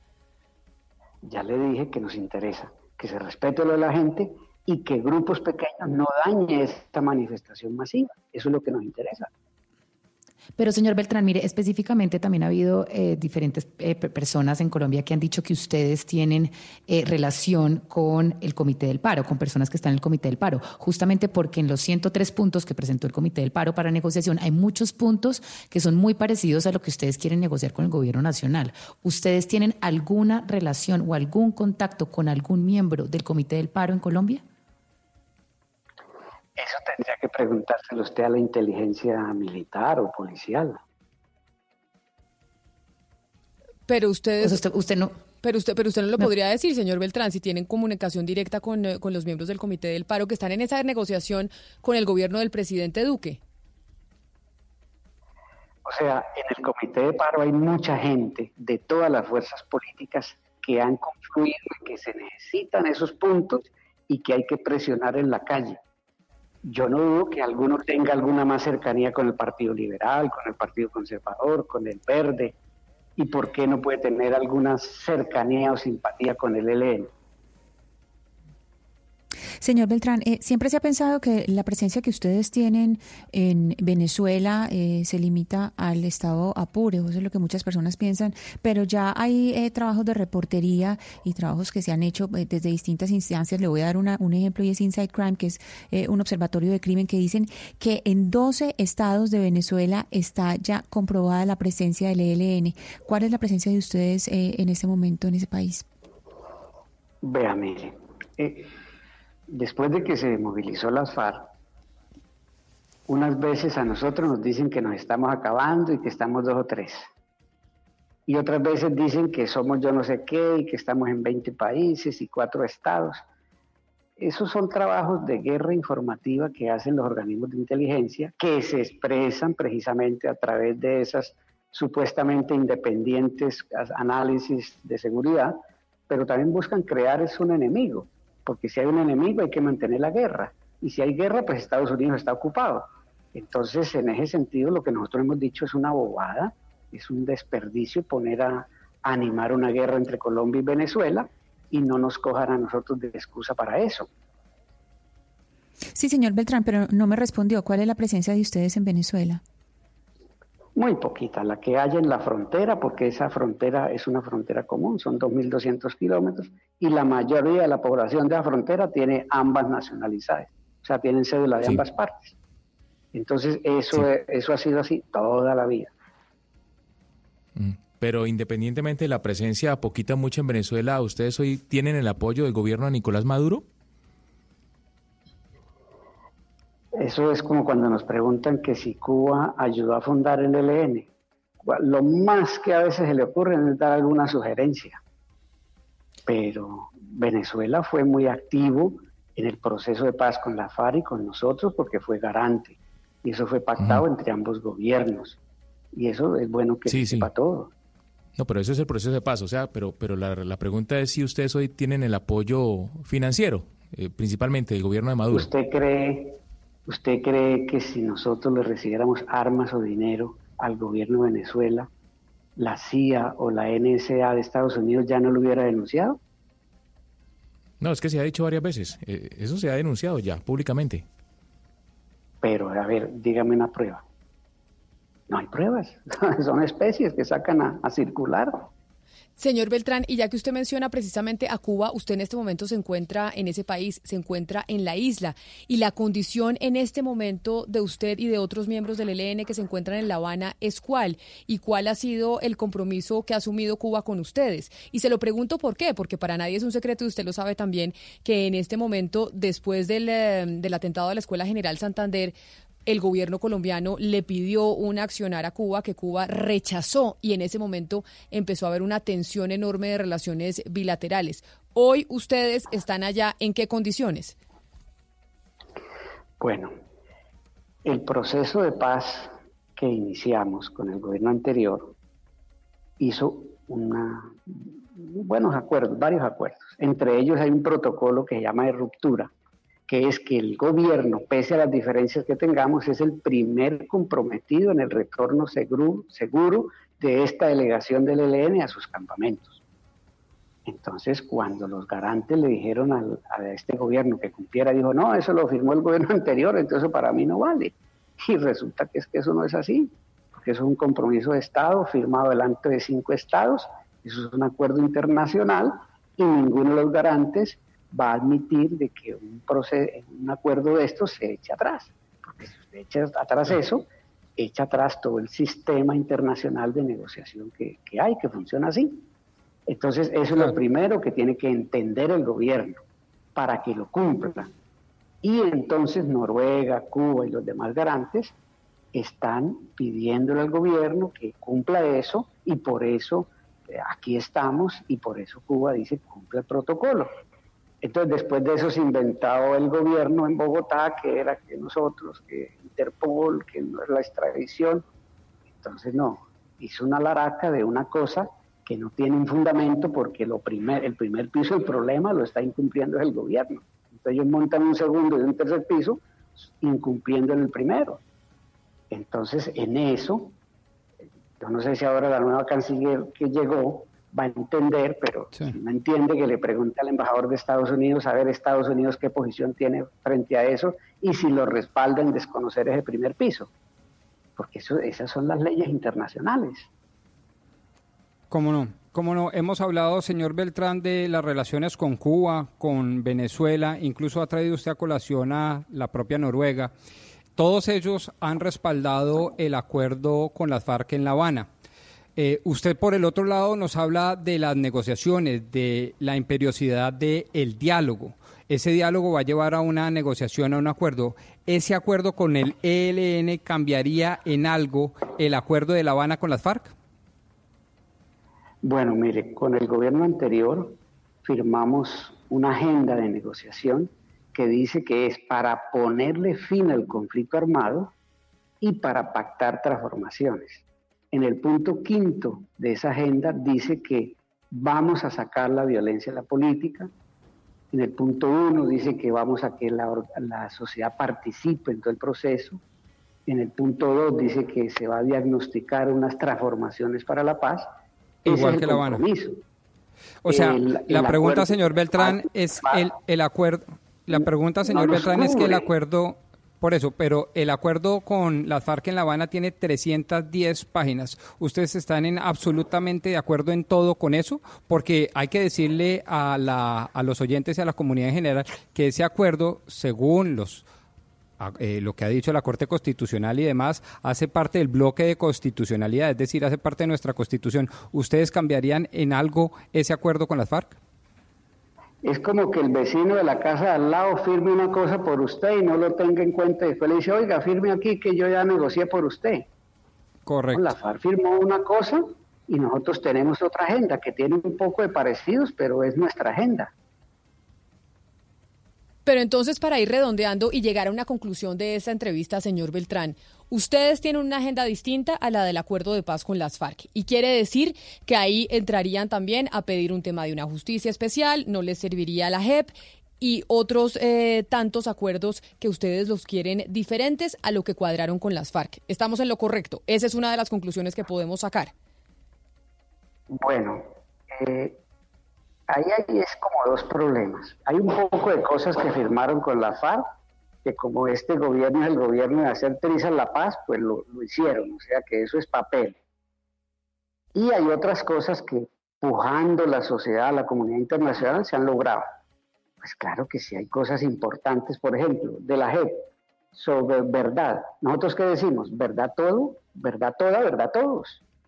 Entonces hay unos principios que sean la agenda de la FARC, sea en la agenda nuestra, hay que trabajarlos para que, que, haya paz y reconciliación. Pero entonces, mire, señor Beltrán, siendo sinceros, ya como una última pregunta y para cerrar esta entrevista, siendo sinceros, ¿ustedes no ven que con el gobierno del presidente Iván Duque, que además usted ni siquiera lo reconoce, lo reconoce como un gobierno de él, sino dice que es el tercer gobierno de Álvaro Uribe, ¿ustedes no ven que pueda existir realmente una reanudación de las conversaciones con este gobierno?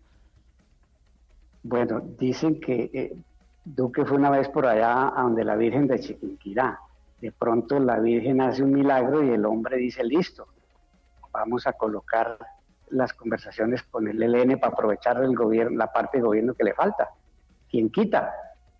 Claro, pero esto, esto usted dice que es un milagro, pero sin ustedes estar dispuestos a ceder en absolutamente nada frente a las peticiones del gobierno de Duque.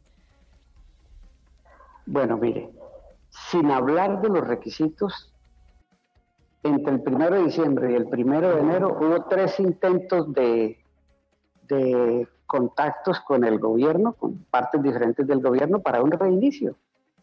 O sea, si ellos quieren, aquí estamos, nosotros también queremos.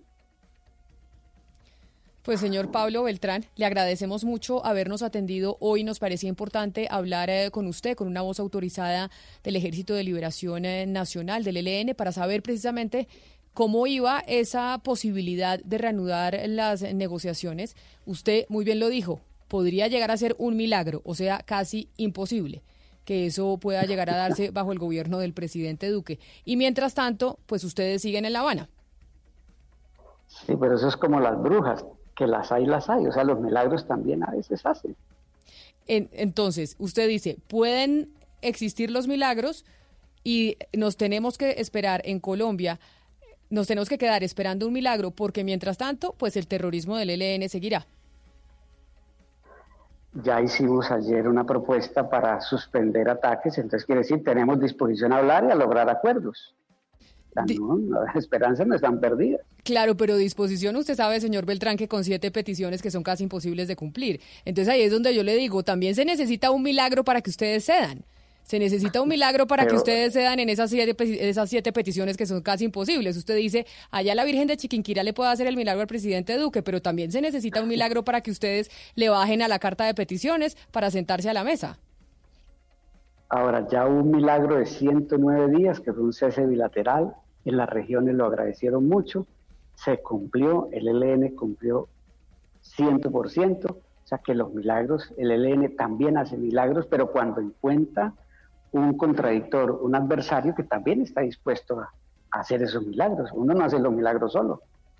Pues señor Pablo Beltrán, Qué tristeza que para Colombia nos tengamos que someter a eso, a algo que no es tangible, a que esperamos un milagro, porque básicamente las partes no están dispuestas ninguna a ceder para poder sentarse a la mesa. Le agradezco enormemente que se haya sentado usted sí a la mesa con nosotros para dialogar eh, sobre estos temas y para que los colombianos se pudieran enterar de lo que ustedes piensan frente a esta situación del acuerdo de paz con, eh, con su grupo guerrillero. Bueno, gracias a usted, a sus ideas, a sus aportes y a la paciencia de los oyentes. Muy buena tarde. A usted, muy buena tarde, señor Beltrán. Son las 12 del día, 49 minutos. Si nos quedamos esperando, Hugo Mario, un milagro, eso es básicamente imposible. No va a pasar. Quedan pocas.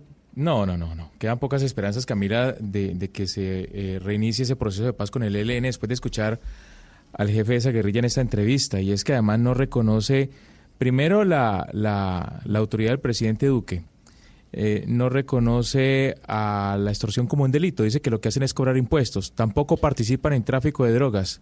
Imagínese usted, dice que lo hace la Armada Nacional. Pero además, Hugo Mario, lo más... Eh, o sea, el tipo, eh, en medio de su arrogancia y de su cinismo, no, no, no deja, no deja muchas esperanzas de que ese proceso vuelva a reiniciarse, al menos con este gobierno Y, y, digamos, si ellos así tuvieran la disposición de sentarse a negociar y de dejar de secuestrar y dejar los ataques terroristas, también dejó muy claro al principio de la entrevista que ellos no tienen una estructura, digamos, vertical y una cadena de mando única como la que tenían las FARC, porque si nos dijo que ese atentado a la escuela eh, de policía pues la hizo alias Pablito y después a ellos les tocó salir a reconocerla, pero ellos tampoco están en control de toda su tropa, o sea, es decir, es que el ELN es muy diferente a las FARC porque el ELN sí tiene una estructura descentralizada, federada y un poco mucho más anárquica. Entonces, así ellos tengan la voluntad de sentarse a negociar, yo no sé si ellos tengan el control de toda su tropa para poder cumplirle al país. Eso también es el interrogante y, y el tema más complejo al cual se enfrenta el gobierno nacional. Yo no veo nada nuevo en la falta de unidad de mando, en el cinismo, en la extorsión, en el narcotráfico, en las actividades delincuenciales de genocidio y terrorismo. Eso ya lo hemos vivido con otros grupos terroristas e incluso hemos negociado con ellos. Si ese fuera el recero, pues uno le tendría que decir a todos nuestros siguientes que las esperanzas no se pueden perder, porque con esos mismos terroristas negociamos en el pasado. Lo que yo sí veo nuevo, lo que yo sí veo no, no perdóneme, termino mi tesis. Lo que yo sí veo de nuevo en esta última entrevista de Pablo Beltrán es que estamos abocados, no en este gobierno, pero seguramente en algún otro gobierno en el futuro, a que por cuenta de los acuerdos con el ELN, que se contraigan con los acuerdos con las FARC, la sociedad colombiana se va a volver a agarrar de las mechas. Eso sí me parece digno de preocuparse. Pero mire, Pombo, uno no puede decir que es que el ELN es un grupo terrorista más igualitico a las FARC, porque es que usted también para sentarse a negociar con un adversario tiene que reconocer las diferencias, y el ELN es muy diferente a las FARC. Ellos ni siquiera en este momento, como nos dijo, han invitado a las... Ellos no tienen, ellos tienen, digamos, una base social parecida en sus pensamientos, pero es que desde el inicio y desde cómo se crearon son muy distintos. Entonces, el momento que usted va a tratarlos como un grupo terrorista más y no entiende la complejidad de, con el, de la persona y del grupo con el que usted está negociando y pretende imponerles usted una entonces, estamos condenados a la guerra, Valeria. ¿Estamos condenados a la Pues guerra? no, pues- ¿Estamos condenados pues en a este que no momento- vamos a poner- en este negociar con este grupo armado organizado? ¿Estamos condenados a que No, en los este muertos, momento que son gente la gente y pobre en, las, en las veredas rurales, seguirá secula seculorum por el, el- el- el fin de los tiempos? No, yo creo que así No, como pues que eh, ojalá no, negociamos con los terroristas de las FARC, que son igual o más genocidas y fueron mucho más letales que lo del ELN, lo podemos lograr ahora con el ELN. Pero, el pero problema sí es que en el claro, pero acuerdo si el gobierno tiene la disposición de hacerlo. No, pero como yo no digo en este gobierno. No, yo digo- no digo en este tiene gobierno. en este momento un canal abierto con el ELN. Así Yo nos no digo en este gobierno, Pablo pero yo no en este siquiera- gobierno. No tenemos ni siquiera un contacto con el gobierno nacional en este momento y la verdad es que ellos también dijeron, nosotros sí estamos en disposición de hacerlo, por lo menos sentarnos a mirar, a hablar, a discutir. Yo pienso que el país no se merece que no haya ni siquiera una puerta abierta al diálogo o al debate. Es que nos estamos matando todos los días, nos están matando. Nos merecemos por lo menos una oportunidad de sentarnos a hablar. Es que así no se va a llegar a ningún lado. Venga, ¿estoy escuchando mal o es el doctor Rodrigo Pombo, eh, contradictor del proceso de paz con las FARC, el que está promoviendo un diálogo con el ELN ahora? Por supuesto que sí, con el ENN, con los clan de Úsuga, con todos los paramilitares, Sí, con lo las que pasa es que- disidencias de la FARC, con absolutamente es que todo. Perdón, Rodrigo termino y los lo respondo. todos en la misma Por- bolsa. Porque Exactamente, Rodrigo les porque quita- negociamos no una vez, esa es la carácter cultura del político. diálogo. Es eso. Es correcto. Sí, no, porque Yo- no. yo pero lo que está haciendo exacto. es quitarle todo, Si hacemos- quitarle todo el reconocimiento político y por eso los pone a todo en la misma bolsa. Y no es lo mismo, no es lo mismo ni el clan del Golfo ni ninguno de esos otros, de, de esas otras bandas criminales, porque estos son subversivos, tienen carácter subversivo, que es algo distinto. Y Pero que sí, si por lo que se yo estoy de trata, Ana con Cristina, Valeria es que de hay que- evitar muertos, Sí. si de lo que se trata es evitar muertos, si de lo que se trata es de evitar el derramamiento ancestral de sangre, si de lo que se trata es de abrir un diálogo nacional con los grupos terroristas como los hicimos en el pasado, ¿por qué excluir a algunos? Es que también el clan de Úsuga y las disidencias generan muchos muertos y No, extorsionan es que en Colombia tiene, es que usted lo que está diciendo es, Es decir, ese argumento que usted está dando es partir de la base que en Colombia no existió el conflicto armado. Eso es exactamente lo que usted está haciendo con, con lo que está diciendo. Es decir, todos son No, iguales, todos son terroristas, todos son lo Yo mismo y, hay que- entonces ¿cómo vamos a negociar si no se parte Lo- de la diferencia y del entendimiento de que eso Lo que pasa es que ubico el 60 conflicto. años? No, señora, no, señora. Yo estoy diciendo que sí hay conflicto que viene desde 1930, no que viene solo con las FARC y mucho menos con las FARC comunistas y mucho menos con las FARC narcoterroristas. No, yo estoy diciendo que es un conflicto mucho más profundo que por lo tanto no se puede circunscribir a un diálogo con las FARC. Tienen que incluirse a todos los agentes del conflicto, incluyendo los narcoterroristas que no sean agentes Pero- políticos.